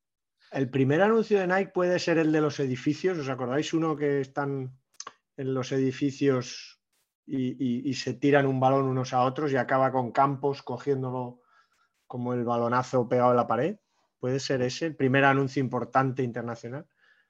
¿Os acordáis? Ah, previo, al, previo al que has comentado de, del De tele. Y tal. De- Creo que yo- era yo ese el sí- primero sí- porque... Sí recuerdo que en, en USA 94 ellos, que, que yo creo que no tenían selecciones de aquella, pero sí que tenían a Romario y Bebeto. Y recuerdo unas contraportadas de Don Balón, donde salían Romario y Bebeto con la camiseta con el hombro eh, medio oculto, pero con las botas, las Nike Tempo, yo creo que llevaban de aquella. Mm. Eh, o sea que sí, debe ser de esa época, Carleto, estoy contigo. ¿Y ¿Cuál es tu anuncio, Ujú. Carleto? Mi anuncio es el mejor de la historia Ah, bueno, pues ya, sobre fútbol. pues ya está. sobre Claro. fútbol.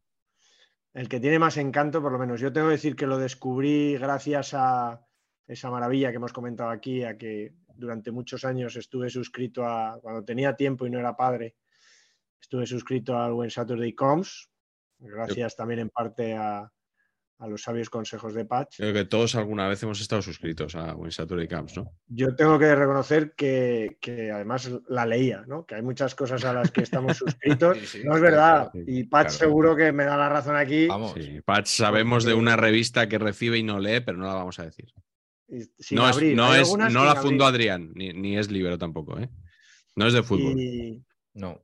y el When Saturday Comes, la ventaja que tenía es que eran 48 paginitas, son, vaya, 48, creo, 48 paginitas, todas de letra, eso es, de- eso es verdad, excepto una doble central con una foto histórica maravillosa de la que te contaban la intrahistoria, que siempre me parecía sensacional. Pero bueno, en, aquel, en, en algún artículo de esa revista hablaba de, un, de una frase que venía de un artículo. ¿no? Es una frase que podría ser aquí como lo de la moral del alcoyano o algo así. ¿no? ¿De un, anu- de un y es- artículo o de un anuncio? hablaba de un anuncio, perdón, en un artículo que hablaba de un anuncio en el que hablaba de una frase que es Accrington, Accrington Stanley, who are they? Accrington Stanley, esos, ¿y esos quiénes son? Esa, esa banda que... ¿Con quién han empatado? banda. Exacto. Eh, y eso un poco sería como lo de la moral del alcoyano, frases así que allí usan, usan a menudo. ¿no? Y eso viene de un anuncio de los años 80, de cuando... pon- tendremos que poner enlace o algo así, ¿no, Miguel? De cuando... Lo que de necesites. cuando el- Liverpool eh, estaba a tope en Copa de Europa a mediados de los 80 y en Inglaterra, pues el anuncio es un anuncio de leche, para animar al consumo de leche en, en el Reino Unido. Y son dos niños que llegan a casa, se supone, del cole con sus camisetas del Liverpool y van a merendar y uno coge un vaso de leche y el otro le dice milk, puaj. Además lo hacen así, súper expresivo. Son buenísimos los chavalitos, son muy pequeñitos. Milk, puaj. Y dice, no, no, si esto es lo que bebe Ian Rush. Y el otro se queda aquí y le dice, eh, espera, voy a ir al, al- al literal porque dice, Ian Rush, como no, no- no acaba de fijar, son muy pequeños, y le dice, sí, y además dice que si no bebes leche, a lo máximo que vas a aspirar es a jugar en el Accrington Stanley. Y entonces el otro, el que está un poco despistado, le dice, Accrington Stanley, who are they? Y el fenómeno le dice, exactly. Además le dice un exactly como exactly. No sé si es medio escocés, no sé qué. Y así termina el anuncio, con el exactly, ese así pronunciado. Y los niños son maravillosos. el- el- es- además es un casi un primer plano de ellos, no, un plano muy cerrado. No se ve bien la camiseta, no, no podían hacer publi, pero se intuía que era del Liverpool, roja. Eh, Candy. No sé, me parece, me parece, me pareció siempre una maravilla el Exactly y el Accrington Stanley, que para mí siempre es uno de esos equipos, de esos equipos que otro día habrá que hacer un programa de equipos de los que absurdamente de vez en cuando miras cómo han quedado. Pero el- equipo existe entonces. Sí, sí, ahora está en, ahora está en League One, o sea, la tercera categoría, creo. Pues una, una Sí, sí. querella, vamos, yo soy el Accrington este, le pongo una querella a los de la leche, pero te- le pongo una querella de la leche. Pero, pero, hostia, pero han pasado la historia, ¿eh? O sea, que. Sí, fíjate que de, la cuando- ciudad- de, de la localidad de Accrington. Cuando lo estabas contando pensaba que iba a decir eh, que no les llegaba ni para jugar en el, en el Everton. Claro, no, un poco Sería- tirando de la frase sería- mítica de Shankly, ¿no? Sí, Yo les, yo les he visto jugar en, en Inglaterra eh, con. Iñaco Díaz Guerra, que supongo que lo conocéis. sí, joder. Sí. Iñaco y yo hemos estado viendo un, Wimbledon, el Wimbledon bueno, el Wimbledon AFC, Accrington Stanley, en el campo de Wimbledon, Qué invitados por, por un director creativo de mi agencia de aquella, de Sachi Sachi, que era bueno, parte de la directiva del club, nos invitó al, al palco VIP, que era aquello como una boda de los años 70 de Alemania del Este, una cosa tremenda. Eh, eh, Qué bueno, qué casualidad. Pax, qué no- bueno. nos has traído un invitado aquí con un bagaje futbolero, o sea, Y lo bueno, lo mejor, y lo mejor, lo superior. Sí, sí. Un Eh, saludo a Iñaco, que al, al que igual hay que invitar también. Lo tiene Sí. cerca Miguel en, ¿O la, no? en la redac- en la redacción de Unidad Editorial. eh, sí, pero yo, yo creo que a las horas a las que voy yo a unidad editorial, Iñaco todavía no es persona, ¿eh? Creo. Creo que de 10 a 11. Pero sí, sí. Si Patch no lo veta, eh, Yo, pues, eh, voy invitaremos a. yo No, digo, igual, igual te cae mal y no quieres que venga. Como tantos Bueno. otros que nos has vetado. O sea. No saquemos los temas de quién me cae mal y no me cae mal. Yo os lo pido por favor. ¿eh? Vale, vale, vale. No te, no te tiramos de, de la lengua. Venga, remata De tu. hecho, ha venido gente cayéndole mal. O sea, Sí. que no, eso no es óbice ni, Eso es Este es el tema. Este es el tema. Correcto. Venga, Bueno. remata tú. Bueno, pues muy bien con sus cosas internacionales y tal. Y, ay, so- es que son ustedes súper guays. No, ay, el postureo tal. Mis queridos amigos, simplemente les tengo que decir, Fernando Esteso Claro. y eh, Andrés Pajares. claro. No, es que, que se acaba de hablar de bastos, yo ya lo sé. Fernando Esteso y Andrés Pajares sentados en un sofá. Fernando Esteso escayolado y con golpes y con, y con moratones, vestido de futbolista, y Pajares vestido de árbitro al lado. Y entonces están, dan así, y le dice Esteso a Pajares, mire, mire, colegiado, mire. Y entonces se ve una jugada de Esteso en la cual avanza y es golpeado de manera un poquito Javi Navarro, ¿no? Le entra por detrás uno, cae con los piños y le, está, y le remata luego Pablo Alfaro que le está esperando ahí, ¿no? Entonces, y entonces Pajares, que está viendo las imágenes, dice, ¡qué nitidez! Dice, mira, mira, y en cámara lenta, y se ve como la cara de Fernando Esteso se deforma mientras golpea contra el muslo de... pues, hay una escena ahí costumbrista de, ¡ah, qué plano, qué maravilla, que no sé qué! Y entonces se ve como Pajares, que está de árbitro, arbitrando ese partido, le hace a este eso. Sigan, sigan, ¿no? Un poquito Toño, ¿no? Sigan, sigan, sigan. que por cierto, Toño no se retira, ¿no? Ha dicho Medina Cantalejo este que Toño eh, ha sido todo un bluff. Es, que no una- es una alegría. Bueno, pues un poquito Toño todo, sigan, sigan, sigan. Y entonces dice, y entonces dice este eso, ni me han tocado colegiado, y entonces le empieza a atizar con la muleta, ¿no? Funde a negro, y entonces están en un vídeo encima de un vídeo Thompson, y dice uno de ellos, para no quedarse en fuera de juego, no compre sin Tom, y pone uno el brazo escayolado que pone Tom, y otro el brazo escayolado que pone Son. El concepto vídeo VHS Thompson, no compre sin Tom ni Son, es lo más grande. Es lo más grande. Y esto ahora Adrián me dará la razón o no. Está denostado ahora. O sea, para los creativos esto es lo peor. Sí, los juegos de palabras, sí, sí. eh, no sé qué. Es como que no se Ricardo valora. Pérez, Ricardo Pérez. A mí me flipa. Esto es de Ricardo Sí, Pérez. no, que te mí flipa, mejor te de la flipa menos, menos cuando lo hago yo, lo de los juegos de palabras, que entonces pones caras. Juegos de palabras publicitarios y con talento, Miguel. Bueno, total. Ricardo Pérez. Ricardo Pérez es un genio. Porque, eh, claro, hizo estas cosas hace 40 años. Y todos los de mi generación, es que lo tenemos tatuado aquí dentro. Las frases, de, los, los, los, los, los claims de Ricardo Pérez. El que sabe, sabe. Joder, hostia, Insuperable. insuperable. Reich Martí, El rey de las camas. el rey de las camas. Eh, hostia, eso es todo. eh, eh, atún claro calvo, Claro. Las- las cap- calvo claro, calvo claro, eso es todo de Ricardo Pérez. Zubizarreta, Ricardo ¿no? Ahí de, de- ¿Eh? Zubizarreta anunció el atún, el bonito del ¿Ah, sí? norte, este, ¿no? Sí, sí. Ah, sí, es verdad, es verdad, es verdad. Y luego tiene, tiene cosas, o sea, por ejemplo, eh, Ortiz, contamos con trigo. Gol, ¿no? Eh, Pegaso, bañadores, Pegaso, un mito lógico. un mito lógico. Bañadores Marie Claire al baño Marí. Y luego una maravillosa que me la contó, que me la contó Pingüino, José Luis Moro, eh, el cantante, el eximio cantante de voz nasal de Un Pingüino en mi ascensor y eh, presidente, director general creativo de Pingüino Torreblanca, una agencia que me gusta muchísimo, me dijo que, y no, esta nunca la he visto, ¿eh? pero que, que le encargaron una campaña para una, para una empresa de estas de, de canalizaciones, de tuberías y todas estas movidas de andaluza, y, y el, el claim que, que- propuso era Sevilla tuvo que ser. o sea, lo máximo. Es lo- esto es lo, para mí lo máximo, pero lo que te digo, ahora mismo está denostado. Sí, sí. Y entonces yo, por ejemplo, pues, eh, pues me tengo que cortar mucho en mi agencia de presentar estas cosas porque, porque es lo que me sale a mí. pero no- se lleva, y- no se y- lleva. Y, y qué somos nosotros más que un gran juego de palabras? Saber es. empatar. Es un juego de palabras gigante. Sí. Nosotros somos eso. Bebemos de, bebemos de toda esa tradición. Sí, El único juego de palabras que he hecho que le ha gustado a Patch. Así es. sí, sí, sí. Correcto. Por cierto, que se murió también el, el creador de Saber y Ganar, Sergi Schaff, ¿no? Sergi Schaff. Pues Muy buen naming también. Muy bueno, porque es mezcla, como decía otro ilustre creativo, Palomares, nos dijo aquí, cuando es mezcla. Siempre buen naming. Bueno, vamos con la cuarta y penúltima pregunta. Mm, Vamos a eso que tiene un nombre tan bonito, o que tenía, ya no se dice, que es publicidad estática.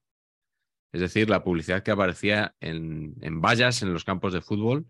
Hay un concepto también ahora que es la U televisiva, La U televisiva. que son que la, la U que es- está formada por la- la- los anuncios que salen en los fondos y en, la tribuna opuesta de- del campo. Eh, Adri, ¿cuál es la, publicidad, la valla que te marcó? A ver, yo lo he pensado mucho esto, ¿eh? es difícil, pero como niño de los 90, a mí la que más me gustaba era Super Nintendo. No acordáis de esas vallas negras con el Super Nintendo escrito en rojo, que además estaban en el Camp Nou de- del Dream Team. Y además esas vallas que tienen detrás de las porterías que están a 50 metros detrás de las porterías, ¿no? Por cómo está diseñado el Camp Nou. Entonces tienes Sí. como un tiro de cámara brutal Sí. el jugador que tiene que correr un sprint después de meter un gol para celebrarlo. Y ahí al fondo estaba el Super Nintendo, ¿no? Y además a eso le sumabas el, el- Sevilla de Maradona que lo llevaba en, en la camiseta, ¿no? También Super Es Nintendo. verdad. Entonces, cu- cuando tú eras un crío y tenías que decidir entre Mega Drive o Super Nintendo, eh, lógicamente a mí mi- mis padres no me compraron, ni mi madre ni mi padre me compraron ni la Super Nintendo ni la, ni la Mega Drive, ni de aquella, pero si hubiera podido elegir, habría elegido la Super Nintendo. Sí, luego vino el Depor con la Dreamcast, pero yo que ya creo que, Fíjate, pobriños. que triunfó poco Sí. esa, poco, sí. esa consola en, en España. Esta, eh, ¿Aquí era donde trabajaba eh, Haas? En Sega, ¿no? ¿Era donde trabajaba? Patch, Enea. Era el director de marketing de Sega Europa, efectivamente. de Sega, ¿verdad? Ah. Igual tuvo algo que ver, no lo sé. Aquí especulamos una vez más. Eh, ¿Cuál es tu valla, Patch? Bueno, mi valla es un homenaje, en realidad. Es un homenaje a una forma de hacer las cosas, a como yo entiendo que hay que hacer las cosas. Primero, vallas estáticas que se mueven no nos gustan. Vallas estáticas estáticas nos gustan. Ajá. Así como concepto, les digo ya. A mí me parece que el mundo este de la parafernalia absurda, que además hacen animaciones por hacerlas, por decir que tienen un soporte eh, que Sí. no es estático. Pero de verdad, poner el logo en grande y ya. Si es que, muy es que se ve muy mal. En serio, no hagáis el gilipuertas metiendo ahí. ¿No? No sé. Bueno, entonces, por- pues me gusta mucho. Me gusta mucho porque además es una competición de mi Ruby. Y siendo una competición de mi. Yo todo lo que hace mi Ruby, voy para adelante. Sí, aquí él, nos porque- gusta en general, sí. bueno, no, pero por la, por la historia personal, por la cosa de las piernas y motriz y todo eso, pues, joder, pues no, estoy- empatizo mucho, empatizo Eso. mucho con él. Ese es el verbo. Y entonces, pero la Copa del Rey, que es la mejor competición ahora mismo de todas las competiciones, Bueno, la Supercopa, la Supercopa de Arabia no ha estado mal tampoco, ¿eh?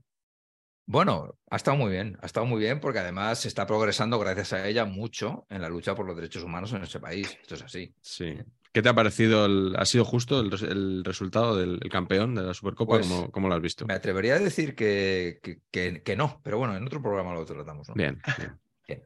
Entonces, eh, claro, el otro día, por ejemplo, y lo he visto ya en varias temporadas, pues me gusta mucho cuando van, por ejemplo, a jugar a Linares.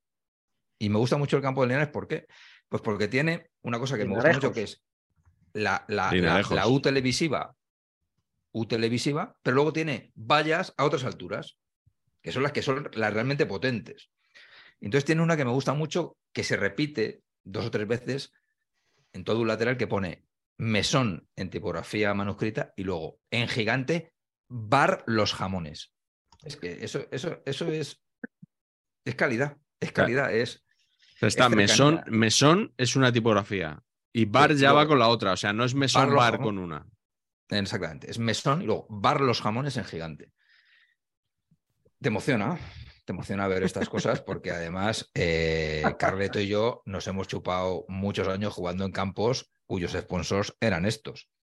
Era que el presidente del club iba atracando a todos los bares y a todas las ferreterías y a todos los comercios del pueblo. para Cuando no era la suya propia.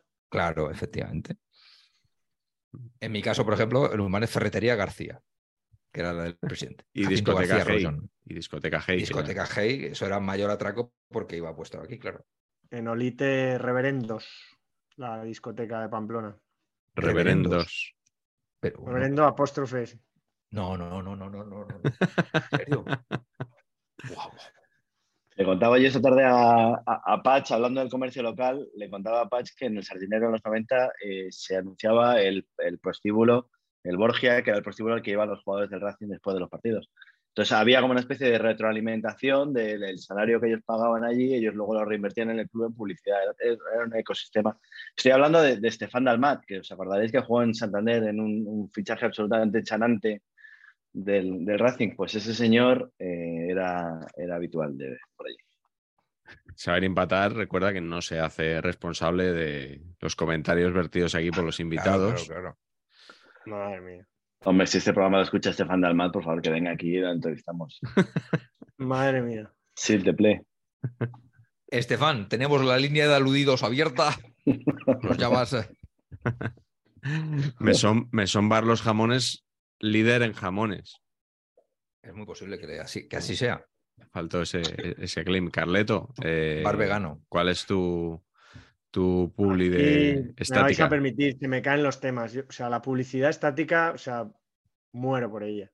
Yo me acuerdo, yo re- tengo en la memoria metido, no, no, no me preguntéis por qué, porque sabría hasta decir, no sé si ponía debajo el teléfono, sabría hasta acordarme del teléfono, pero ya el, el- el- el no va más de, de que me gusta la publicidad estática es un letrero en el Molinón que no he ido tantas veces, o sea, habré ido 20 veces, veintitantas veces, una vez al año durante mucho tiempo, pero claro, una publicidad era metapublicidad, que era el letrero que ponía para publicidad en este campo y Zarco publicidad.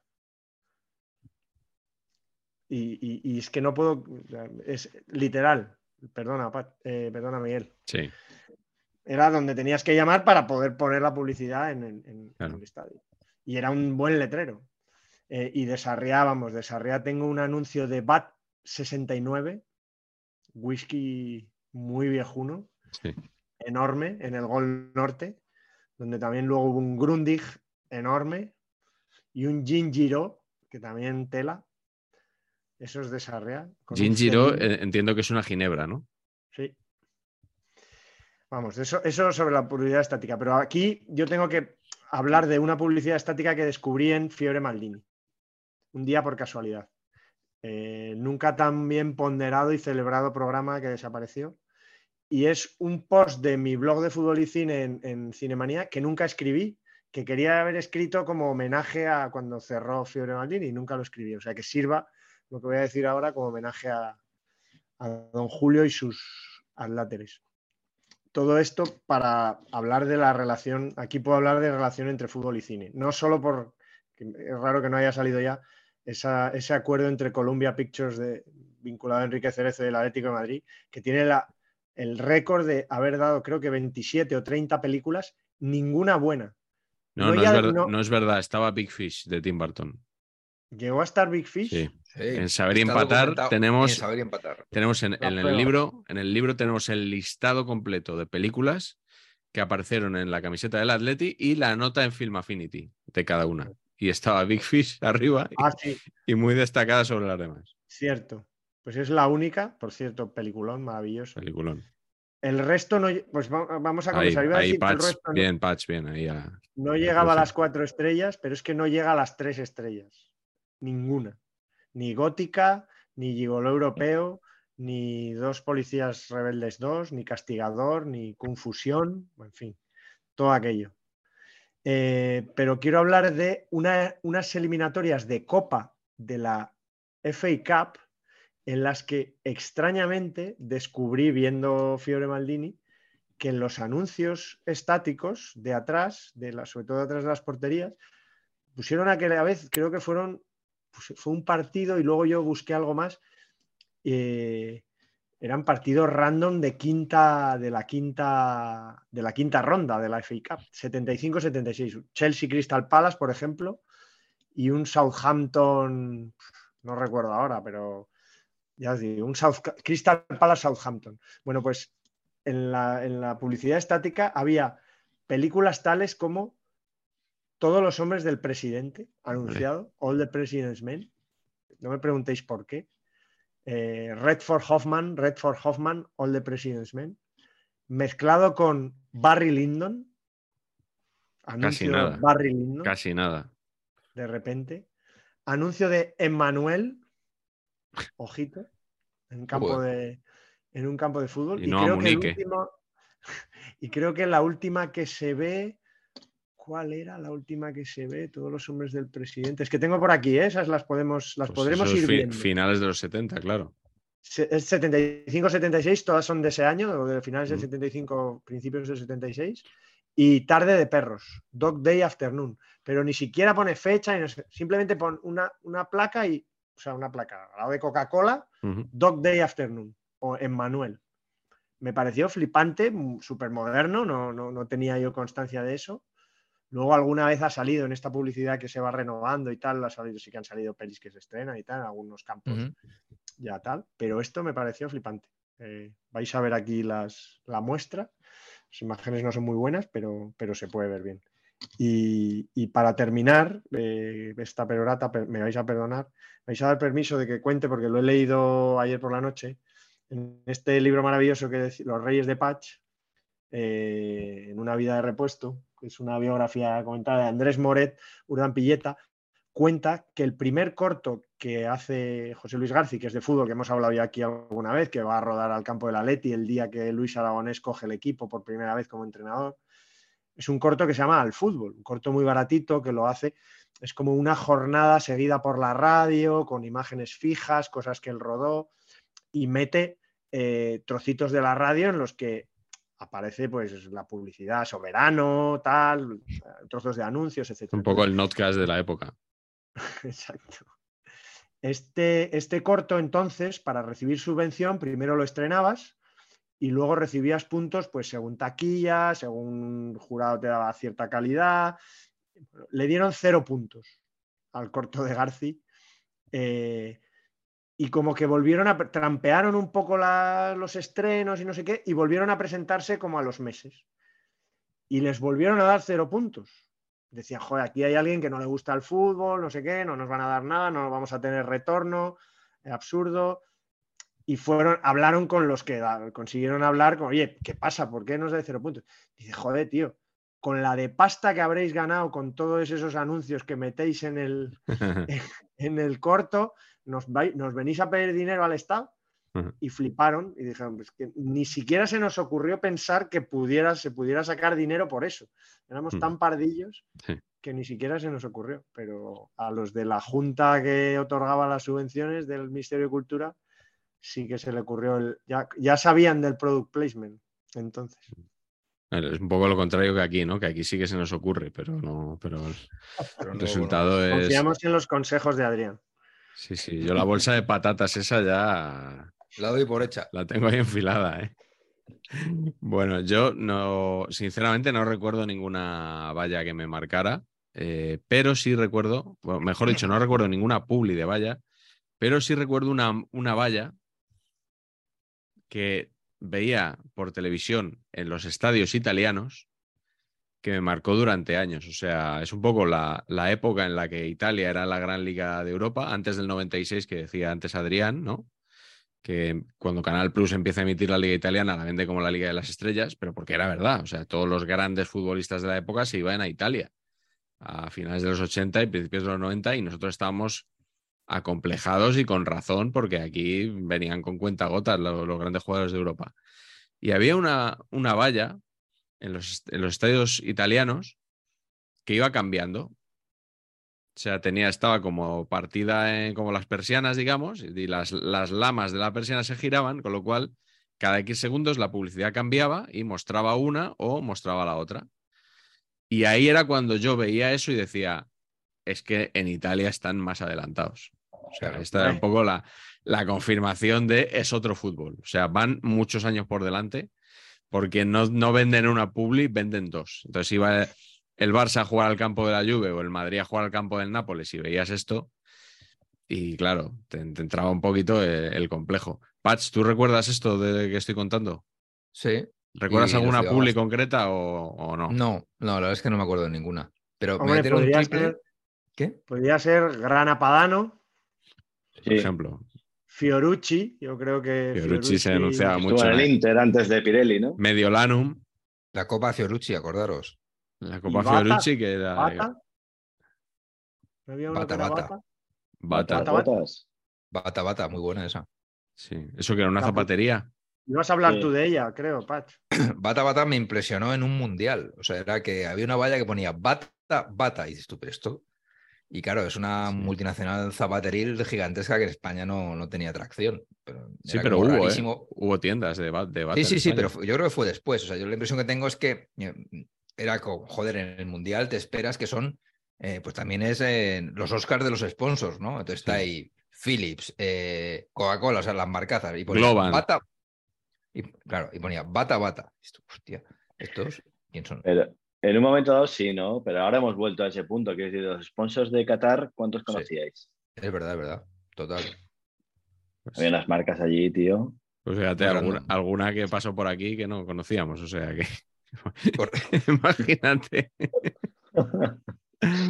Bueno, pues vamos con la última pregunta antes de ir a, a la glorieta Paqui. Eh, os quiero preguntar por un club que destaque por sus campañas, ya sea para bien o para mal o para lo que a vosotros os guste. Adri.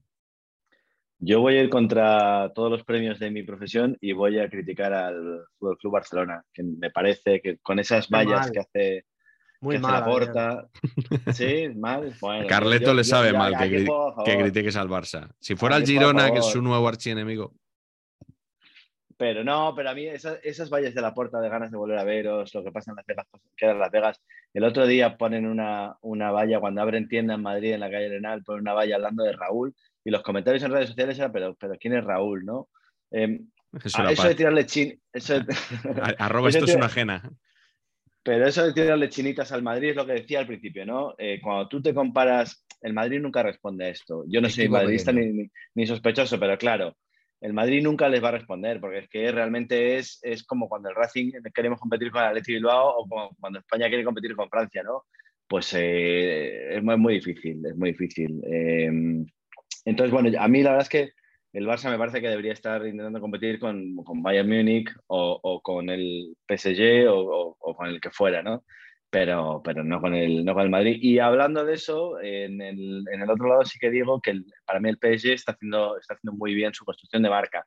No hablo de publicidad tradicional, porque los equipos de fútbol, y esto estará Patch conmigo, son históricamente muy malos para la cantidad de dinero que Muy tienen y que manejan Mucho. como, como empresas son pésimos eh, marketingianos y anunciantes, es terrorífico y es muy amateur y es todo terrorífico, incluido eh, casos de mucho relumbrón publicitario, mm, son bastante amateurs. Eh, pero el PSG, el PSG eh, lo está haciendo muy bien porque están entendiendo que el fútbol ahora es mucho más que fútbol y, y, están construyendo la marca muy en el mundo lifestyle Bueno, en, en ropa de calle, en colaboraciones con otras marcas, en, en hacer cosas fuera un poco del, del caballo y rey de las marcas de fútbol. Y de hecho, si veis a los chavales ahora por las calles en las, en las ciudades, en Madrid, en Barcelona, tal cual, la mayor parte de los chicos jóvenes van, van vestidos del PSG, no, no van Sí, vestidos sí. ni del Madrid ni del Barça ni Y de con, nada. ¿no? y con abrigos. e incluso en mi barrio veo Sí. alguno con, con abrigos del PSG estos días que hace frío. Sí, Se ve sí, sí, mucho. sí. Sí, y, y luego, y perdón que me extiendo un poco más. Pero, pero sí que Adrián, no- a ti no te. no- a mí me choca, o sea, identitariamente me choca ver la marca de, de Michael Jordan asociada al, Sí, asociada al a, fútbol. a- a mí me, A me mí pasó esto- particularmente me tira para atrás. Es verdad que ya Me- sabéis que yo soy. me pasó Carleto cuando vi a No me LeBron- interesa. a LeBron James con la camiseta de los Lakers con el logotipo de Jordan. Eso sí que me descolocó muchísimo porque me pareció Ah. que es como si, como si de pronto Marañón Sports patrocinara al Barcelona, ¿no? Una cosa que dije, ostras, ¿eso qué es? Pero sí, puede ser, puede ser. Lo que pasa es que Jordan hace ya mucho tiempo, que decir, yo creo que tú le preguntas a un chico de 15 años por Jordan y nadie, nadie no sabe lo que era Michael Jordan, ¿no? Que sabe que es una marca y pues como nos pasa a nosotros con, con las Stan Smith de Adidas, ¿no? ¿Quién era Stan Smith? ¿A qué jugaba? Pues chico, algunos lo sabremos, otros no lo sabrán, ¿no? Pero al final queda el icono, ¿no? Más, más grande que el, que el jugador. Eh, no, yo, yo creo que lo está haciendo muy bien. Jordan, además, fíjate que es el único club de fútbol ¿eh? que, que llevan. El PSG es parte de su contrato con Nike y, y lo están haciendo muy bien en ese sentido. Eh, y os, os decía que quería poner un último ejemplo de para mí lo que es construir una marca. Eh, Ferran Soriano, presidente del, del City, tiene un libro que donde creo que el título es algo así como La pelota no, No entra por azar. Eso es. Por, por Y- Edén. y- entonces yo, o por, ¿cómo se llama el hermano Torgan? Torgan. Torgan. No, pues eh, por el que no Como- entra es por, por Edén. Torgen, Torgen. Torgen. No, pues yo, yo cuando, hablo, cuando hablo con clubes deportivos en el contexto de la Publi, les explico, digo, el- el- tenéis que construir una marca porque la marca es lo que, lo que hace que tu negocio no dependa de que la pelotita entre, que al final, eh, y, y- y los aquí presentes hemos descendido todos a segunda división por años malos y, y- y no pasa nada, ¿no? Y puede pasar. Y para mí el ejemplo definitivo de, de un club que ha conseguido desligar su performance deportiva de su performance como negocio es el Manchester United que lleva 10 años dando asco, pena, vergüenza y ridículo, y es la cuarta marca, el cuarto club de fútbol con mayor valor todavía hoy, detrás de Madrid, Barça y Liverpool. O sea, eso es, como diría Pacheco, de quitarse el sombrero y, y aplauso. Sí, señor. En, en Estados Unidos, yo desde luego, cuando he ido, lo que más he visto es Manchester United. Pena que invitaran a Panenka lo del Cosmos y no pudiera comprobarlo allí, una vez más, pero, Claro, claro. pero No, las veces no. que he ido, Así es. Así es. eh, ha, sido, ha sido así. Error, error. Patch, eh, ¿cuál es tu club? Bueno, pues mi club eh, es un club del que prácticamente no se habla nunca en este espacio, ¿no? Me- por eso me gusta un poquito sacarlo del anonimato, ¿no? Sí. Pues no, a ver, a mí las cosas que hace el español no es que me flipen. Lo que me flipa es el claim que se inventó César. A mí me flipa el concepto maravillosa minoría. Me parece que no se puede decir más con menos que clava el español y que, y que no entiendo cómo eso no es patrimonio de la humanidad españolista y hay alguien permite que mete a otra agencia y se lo cruje. No, no. me su- este tipo de cosas me superan. Esto y lo del libro de Ranedo, o sea, no, no podemos Todo mal. Y tolerarlo. además, la agencia dirigida por un culé chungo. O sea, todo mal. Te traes una agencia que dirige un culé chungo. culé chungo. ¿Qué va a hacer? ¿Qué lo va a hacer? ¿Cómo lo va a hacer? Pues mal. Lo va a hacer mal. De, de hecho, tengo una anécdota a este sentido de mi vida personal, que es que un día me entrevistó Miguel García Vizcaíno, el- el- uno de los fundadores de Señora Rushmore, eh, bueno, para, para, para ver si currábamos juntos y tal. Y entonces, "Oh, no sé cuántos, tal, no sé qué, y tú cuánto cobras, no sé qué, y te vendrías y no sé cuántos, y entonces tal, y no sé cuántos, no sé cuántos, yo media hora hablando, y me dice, bueno, ¿y el Atleti qué tal? Digo, hostia, Miguel, en esta, uff, aquí me parece, en este terreno me temo que, que, no, que no os voy a poder ayudar, ¿eh? Aquí yo, hostia, esto no, no me veo, no me veo. Me dice, bueno, bueno, pero eres muy merengón. Digo, hombre, pues sí, sí, la verdad es que sí.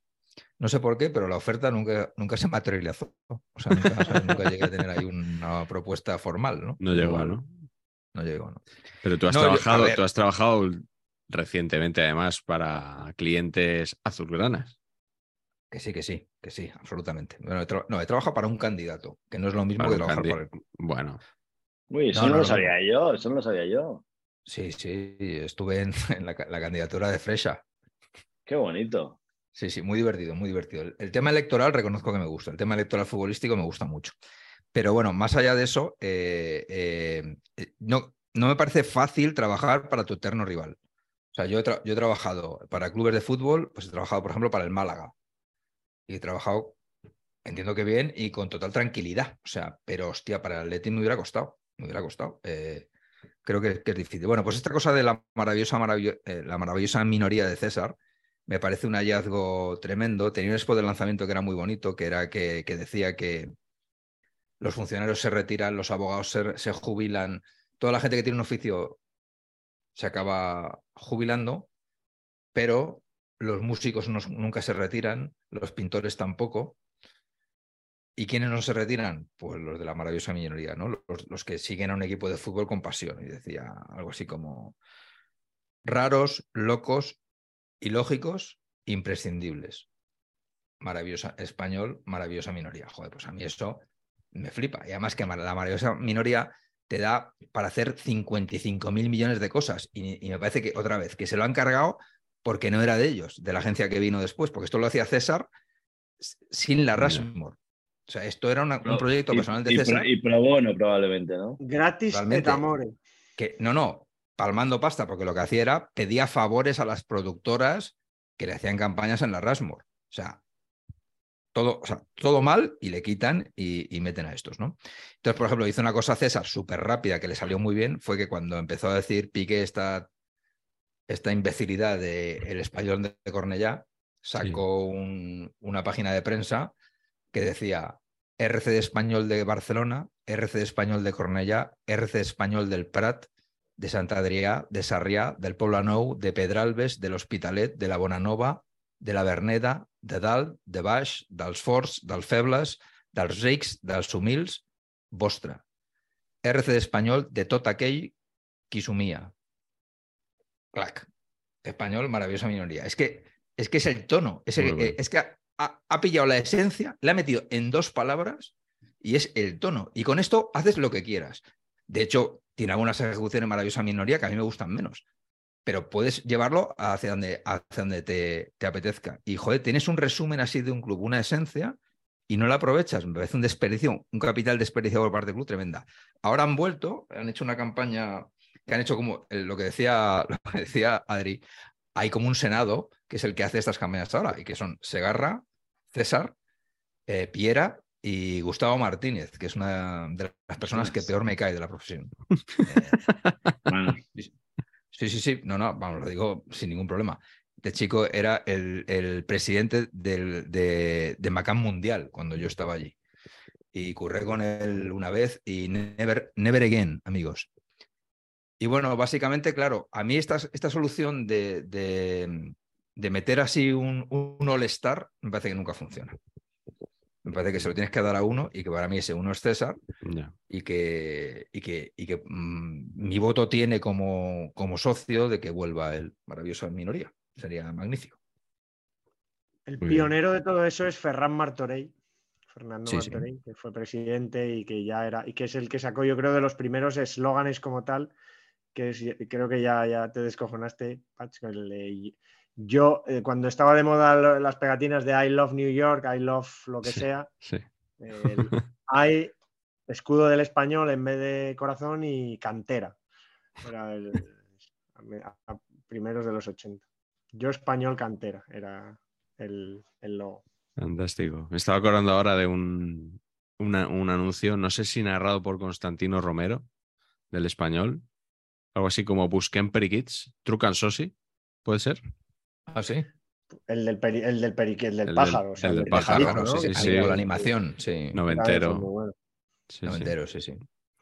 Eh, Carleto, ¿de quién vas a hablar tú ahora? Si Patch ya ha dicho lo que tenías que decir tú.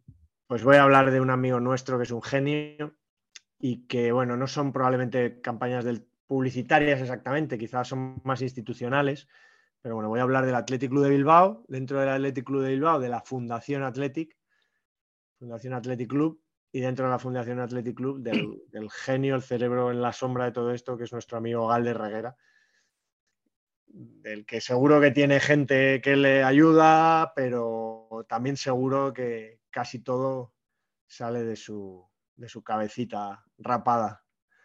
De Galder Gardel, como le llama Osvaldo Ardiles. Gardel. Eh, Lenin también para los amigos. Eh, pues, las, cam- las campañas institucionales del Athletic, empezando por que es el caso único en el fútbol mundial, ¿no? Que hemos, como dijo el equipo, por sus futbolistas todos de la tierra, todos españoles según ABC, eh, todos de la cantera según las lógicas. eh, que, pues eso, el único club del mundo que tiene un festival de cine, ¿no? El Thinking Football, festival de cine con, además con temas de compromiso. El único festival de cine que tiene un, eh, otro festival literario, que es el Letras y Fútbol, Letra ETA Fútbol A, que los ha tenido que juntar en estos últimos años por el tema de la pandemia y tal, pero que vamos, que han funcionado estupendamente los dos por separado.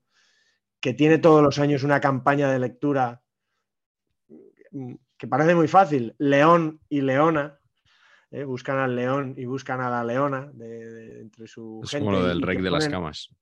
Ponen a leer, ponen a leer a, a futbolistas, entrenadores, directivos, futbolistas de la cantera, chicas, chicos, eh, y los socios hacen un club de lectura con ellos, cosa que me parece increíble. Sí. Primero que, lo- que logren implicar así a los futbolistas, hacen unas campañas además con ilustradores, con fotografías, la del último año es sensacional. Eh, entregan un premio eh, al, al One, ¿cómo es? One Man, Juan Clapman. One Club Man, que me parece también una cosa muy bonita, que es muy difícil cada vez darla y que ser muy purista para hacerlo. Y que siempre les he dicho que, que tendrán mucho ganado cuando se lo den a, a alguien del Real Madrid, que, que les cuesta un poco. A, a Puyol ya se lo han dado, a alguien del Madrid ya les cuesta un poco más. Tampoco hay mucho para elegir, ¿eh? pero sí es verdad Hombre, que, que bueno. Manolo Sanchís, por ejemplo, Mm. cuidado. Joder, eh. Macho. Ah, espero que se lo den a Nacho. Nacho. Porque ya que no va a la selección, pues por lo menos que le den el One Club Man, ¿no? Tiene ofertas, he leído, importa- ¿eh? de la MLS. Uh, a ver si va a perder el premio. No, imp- no importa. ¿Cumpliría en la MLS? ¿Creéis que cumpliría en la MLS o no? ¿Cómo se diría en inglés? Nacho always Eh, hostia, ¿cómo se cumple? cumplir. No sé. Eso será una frase al verb, seguro. ¿eh? Seguro, tío, ni idea, ni idea. No sé cómo se dice cumple, tío. Delivers, ¿no? Nacho always delivers. De- Always Always delivers. delivers, correcto. Qué bueno. Bueno, pues ahí queda Athletic Club, caso único en el fútbol mundial, también en sus campañas Mm. institucionales, que no es exactamente publi, pero seguro que vosotros Pero es, también es- podéis pero es un ejemplo, es, es un ejemplo cojonudo ¿eh? de cómo se construye una marca sin, sin hacer publicidad tradicional, ¿no? Yo Sí. creo que el trabajo de Galder es brutal. eh, de- además de cómo coloca el Athletic, como decía antes Patch con el español, ¿no? Cómo lo coloca exactamente donde tiene que estar el Athletic Bilbao, ¿no? Eh, y a mí me, ha- me has hecho pensar, eh, Carleto, en el San Pauli, ¿no? En, en Alemania, que es un club que también tiene un componente social muy marcado, ¿no? Y que hacen campañas a favor de los derechos humanos, a favor de los derechos de eh, LGTBIQ, eh, y que tienen muchísimo componente eso, social en su, en su construcción de marca, que es lo que debería estar haciendo el Rayo Vallecano en España, pero que teniendo el dueño que tiene, son absolutamente incapaces de entender el, el pedazo de marca y el pedazo de afición el pedazo de, de peso que tiene, que tiene en, el, en el barrio. Pero bueno, es una pena. Bueno, yo voy a cerrar también en Madrid. Eh, quiero comentar brevemente algo sobre las campañas del Atlético de Madrid, que yo creo que aquel papá porque somos del Atleti eh, fue histórico. Eh, creo que fue muy acertado. Por supuesto, el añito en el infierno también me, me pareció una genialidad. Pero yo esto lo he hablado con varios atléticos. Creo que mm, estas campañas durante demasiado tiempo exp- explotaron una cara del Atlético de Madrid que no es la, la que muchos de estos aficionados les gustaría. O sea, y todo esto se resume en una frase de Luis Aragonés, que no sé si la dijo en público o la dijo en privado, a mí me la contó un periodista, que Luis se llevaba un poco las manos a la cabeza cuando veía al Mono Burgos salir de una alcantarilla, después de que el Atlético volviera a primera división. y decía mm, palabra arriba, palabra abajo, decía algo así como lo que tenías que haberle puesto era con un smoking y en el Rich, diciendo hemos vuelto, pero no en la alcantarilla. O sea, ¿qué es eso de que el Atlético de Madrid salga de una alcantarilla, ¿no? Un equipo que hasta hace eh, 30 años, un poquito, un poquito más, mm, miraba a los ojos al Barcelona en cuanto a palmarés.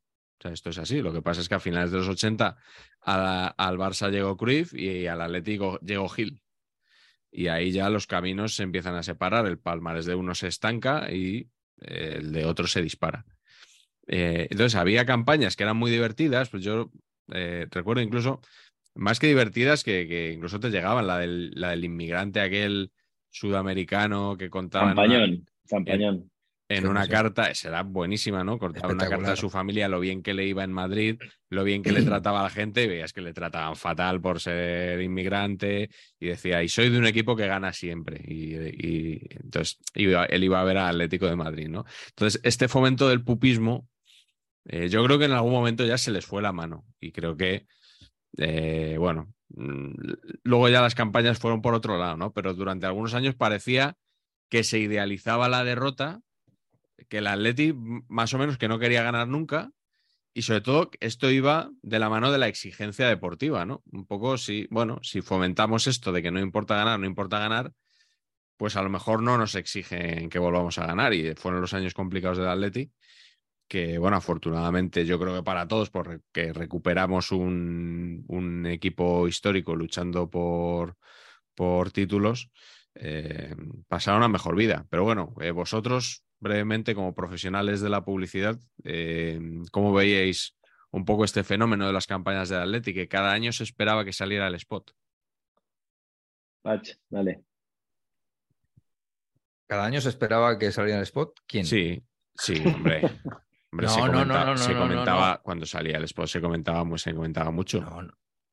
No, no, igual me, igual me, me, me he expresado mal o me habéis interpretado regular. Quiero decir, sí, había una expectación a nivel futbolero de va a sacar el Atleti y la No, campaña. es- expectación no, eh, se recibía con... eh, Eso, se- eso, no, eso. sí, no había expectación porque no se sabía cuándo iba a salir. Me he expresado mal. Eh, pero tenía mucho eco y se comentaba mucho. Mucho eco Eso y, y- pero mucho eco merecido. O sea, en mi opinión, Pues son es, campañas pues magníficas. eso es lo que te quiero preguntar. También creo que estoy de acuerdo con tus amigos.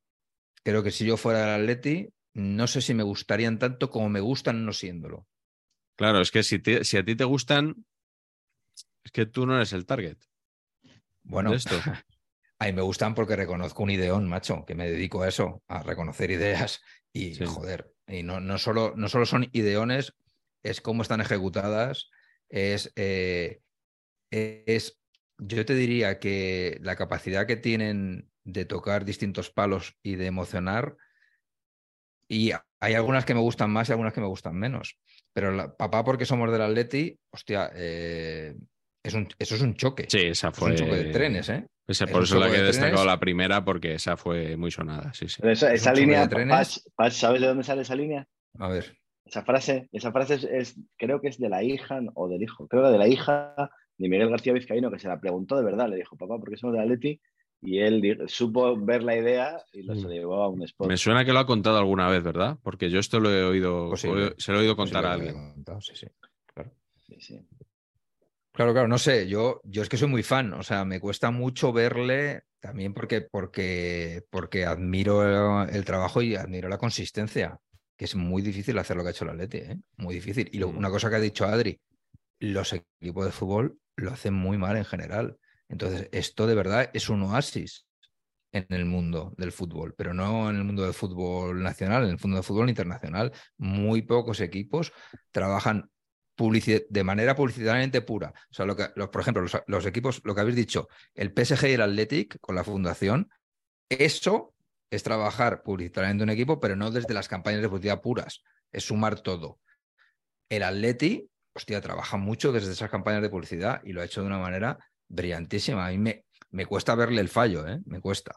Sí, yo, yo, yo he, trabajado con, ahí en Rushmore con Miguel García Vizcaíno, que la verdad es que yo, yo no entré en, el cliente en Atleti, ¿eh? porque es una cosa muy de Miguel. Pero, mm, pero sí que creo que tiene un mérito brutal, que es que cuando él empieza a hacer campañas de Atleti, el Atleti era un poco el pupas, lo decía antes Miguel, ¿no? Y era, es más fácil vender, para un publicitario es más fácil vender un producto pues un poco eh, imperfecto, vamos a decirlo así, ¿no?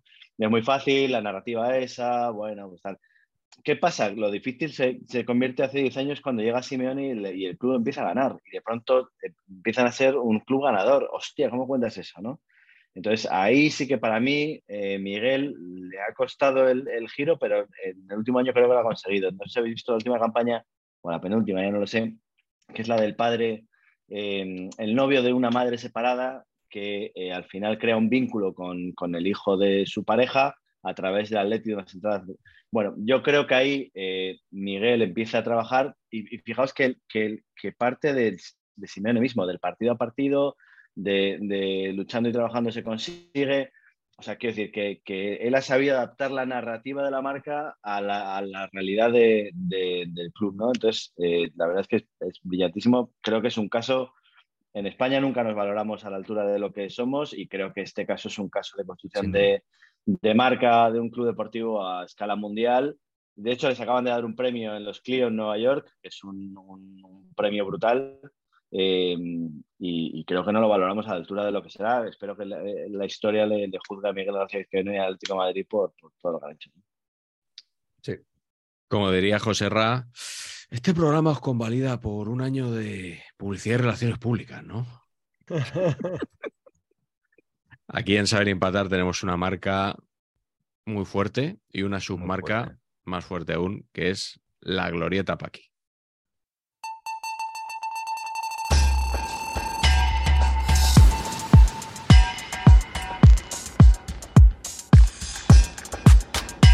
Pues ya estamos aquí en la Glorieta Paqui girando y hoy Patch nos ha hecho una pregunta que yo creo que es casi de las que más me gustan, Patch, que has hecho últimamente. Muchas gracias, muy amable. Sí, eh, te has ido otra vez a, a, la selección, que últimamente parece que copa la Glorieta Paqui. Desde que soy internacional. Claro, debe ser eso. Y eh, hoy nos preguntas si Rubiales se vuelve loco y le quiere poner un patrocinador a la Elástica Nacional, cosa no descartable porque eh, no sé si sigue cobrando un porcentaje de los ingresos, entonces eh, podría ser. ¿Te gustaría esta marca para la roja? Que tanto te gusta a ti decir también, Patch. Eh, nos has preparado aquí una serie de, de, marcas que os voy a proponer y la primera, no sé si la veríais ahí en, en el pecho de Eric García en la próxima Eurocopa, por ejemplo, es Movistar. Yo creo que ya estuvo. No, no, no. En la ropa de entrenamiento. Sí, sí, pero eso no cuenta, eso no cuenta. No, Estamos hablando cuenta. de que, que jugamos contra Bélgica y pone aquí Movistar. Sí, yo he dado que sí porque aún confío en que llegue la llamada de, de Bropi o de no sé quién es Nacho García Vega o Nacho Fernández Hostia, Vega. Esa es buena. Yo voy a decir a todo que sí por si acaso nos cae algo. Claro, claro, claro. claro. Buenísimo.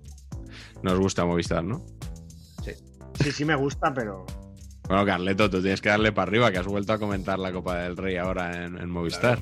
Claro. Pero eh, Rubiales, cuidado. ¿Qué? No quiero mezclar churras con merinas.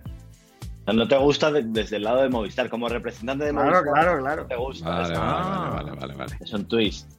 Joder, madre mía. Pero yo creo que. Qué eso, fino, que Ilan. ya estuvo. Sea, tengo esa imagen ya de. Sí, sí, estuvo de entrenamiento y tal. Estuvo, sí, como Iberdrola. A ver, y- si, si fuera, si fuera por Rubiales, er- elegiría la de corrupción no que puso Jesús Gil, porque él es un hombre de valores. Exactamente. Sí, po- podría poner, por ejemplo, chocolate valor también. También, efectivamente, así es. Bueno, la segunda propuesta de Patch es Centenario Terry. Vale que es ilegal las bebidas alcohólicas y lo que Bueno, queráis, pero, pero, aquí. Suspensión Pero de la no. incredulidad aquí, como en el cine. Pero aquí O sea, se- no, pero sería una excepción como con el toro de Borne. Que Claro, que pon el toro, pon el toro. Cuidado, Terry, que cogió ¿no? a Bo Derek en 10 La Mujer Salvaje y lo rápidamente tomó esa idea, mujer desnuda a caballo, y rápidamente la puso ahí, ¿no? Le mandó a la Sí. huerta la idea y. En las y- playas de probablemente gaditanas, que son así largas y tal. Tenía una cuña, ¿no? De Super García Terry, que era Terry y a por todas. Sí, mítico, ¿no? Centenario, cent- y en Héctor del Mar. Centenario, centenario y a por todas. Sí, ¿cómo era el vino, el vino Vamos que a anunciaba por esos goles, vamos, Vamos. a por esos millones, vamos a por a todo. por todas? A por todas. Como era el eh, Ricardo Benito. Era lo que eh, Héctor del Mar decía. Para dar gusto a su paladar, vino Ricardo Benito ha de tomar. Qué bueno. Qué bien.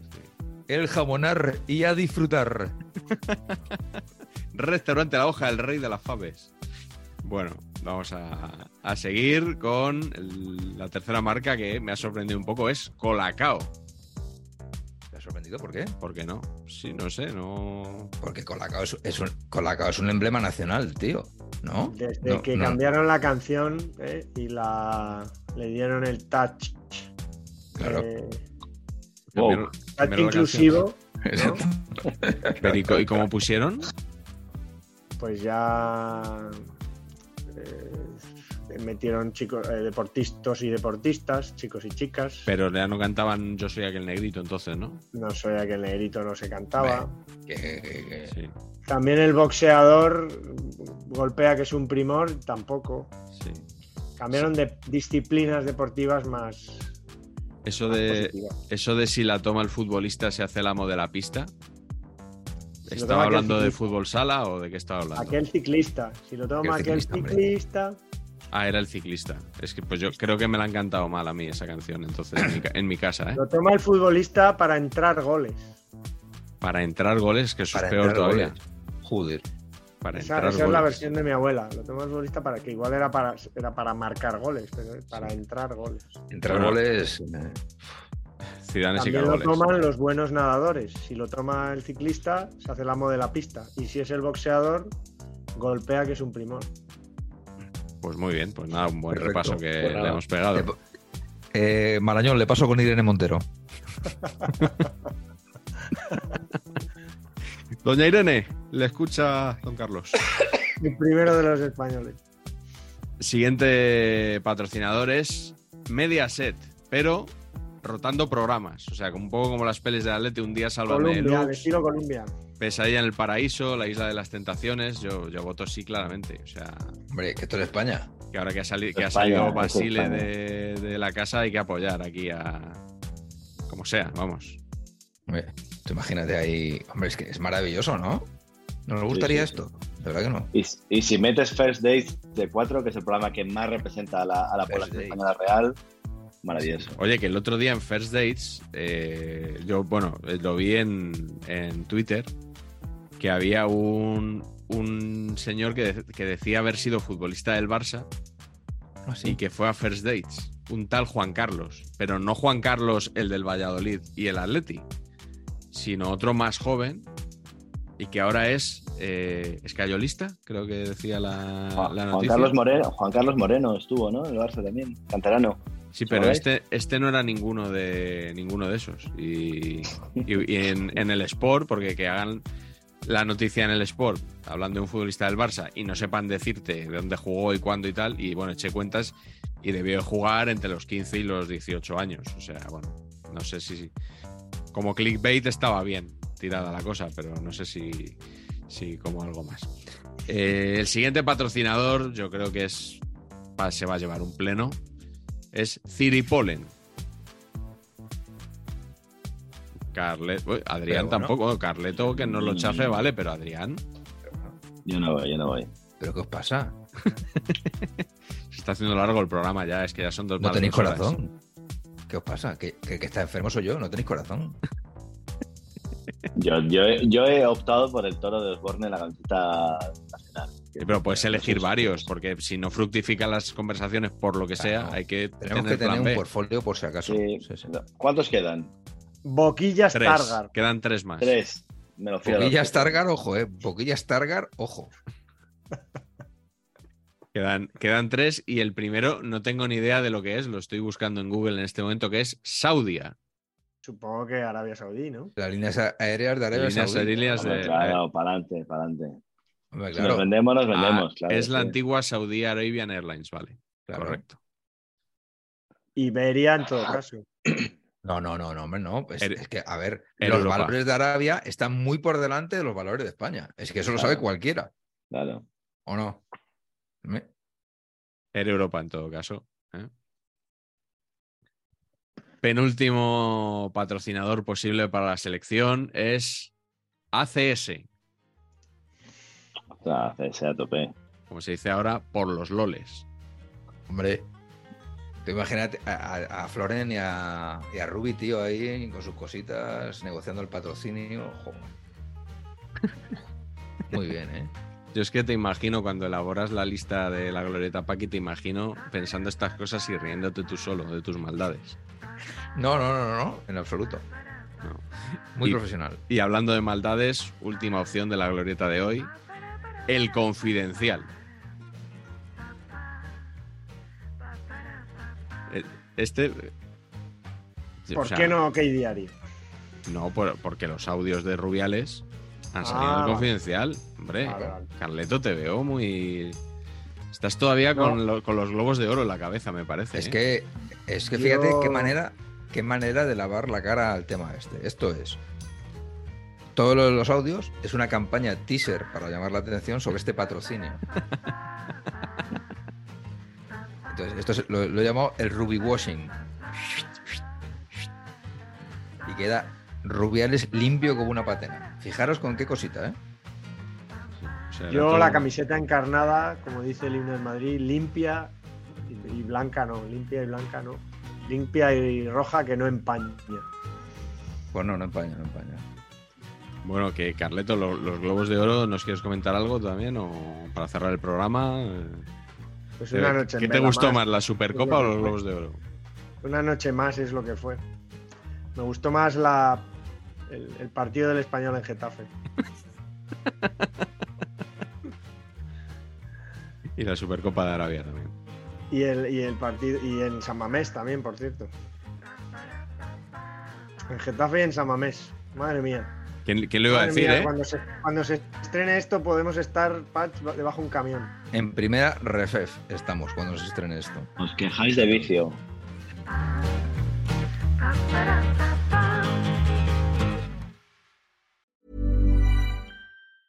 Planning for your next trip? Elevate your travel style with Quince. Quince has all the jet setting essentials you'll want for your next getaway, like European linen, premium luggage options, buttery soft Italian leather bags, and so much more. And is all priced at 50 to 80% less than similar brands. Plus, Quince only works with factories that use safe and ethical manufacturing practices. Pack your bags with high-quality essentials you'll be wearing for vacations to come with Quince. Go to quince.com slash pack for free shipping and 365-day returns.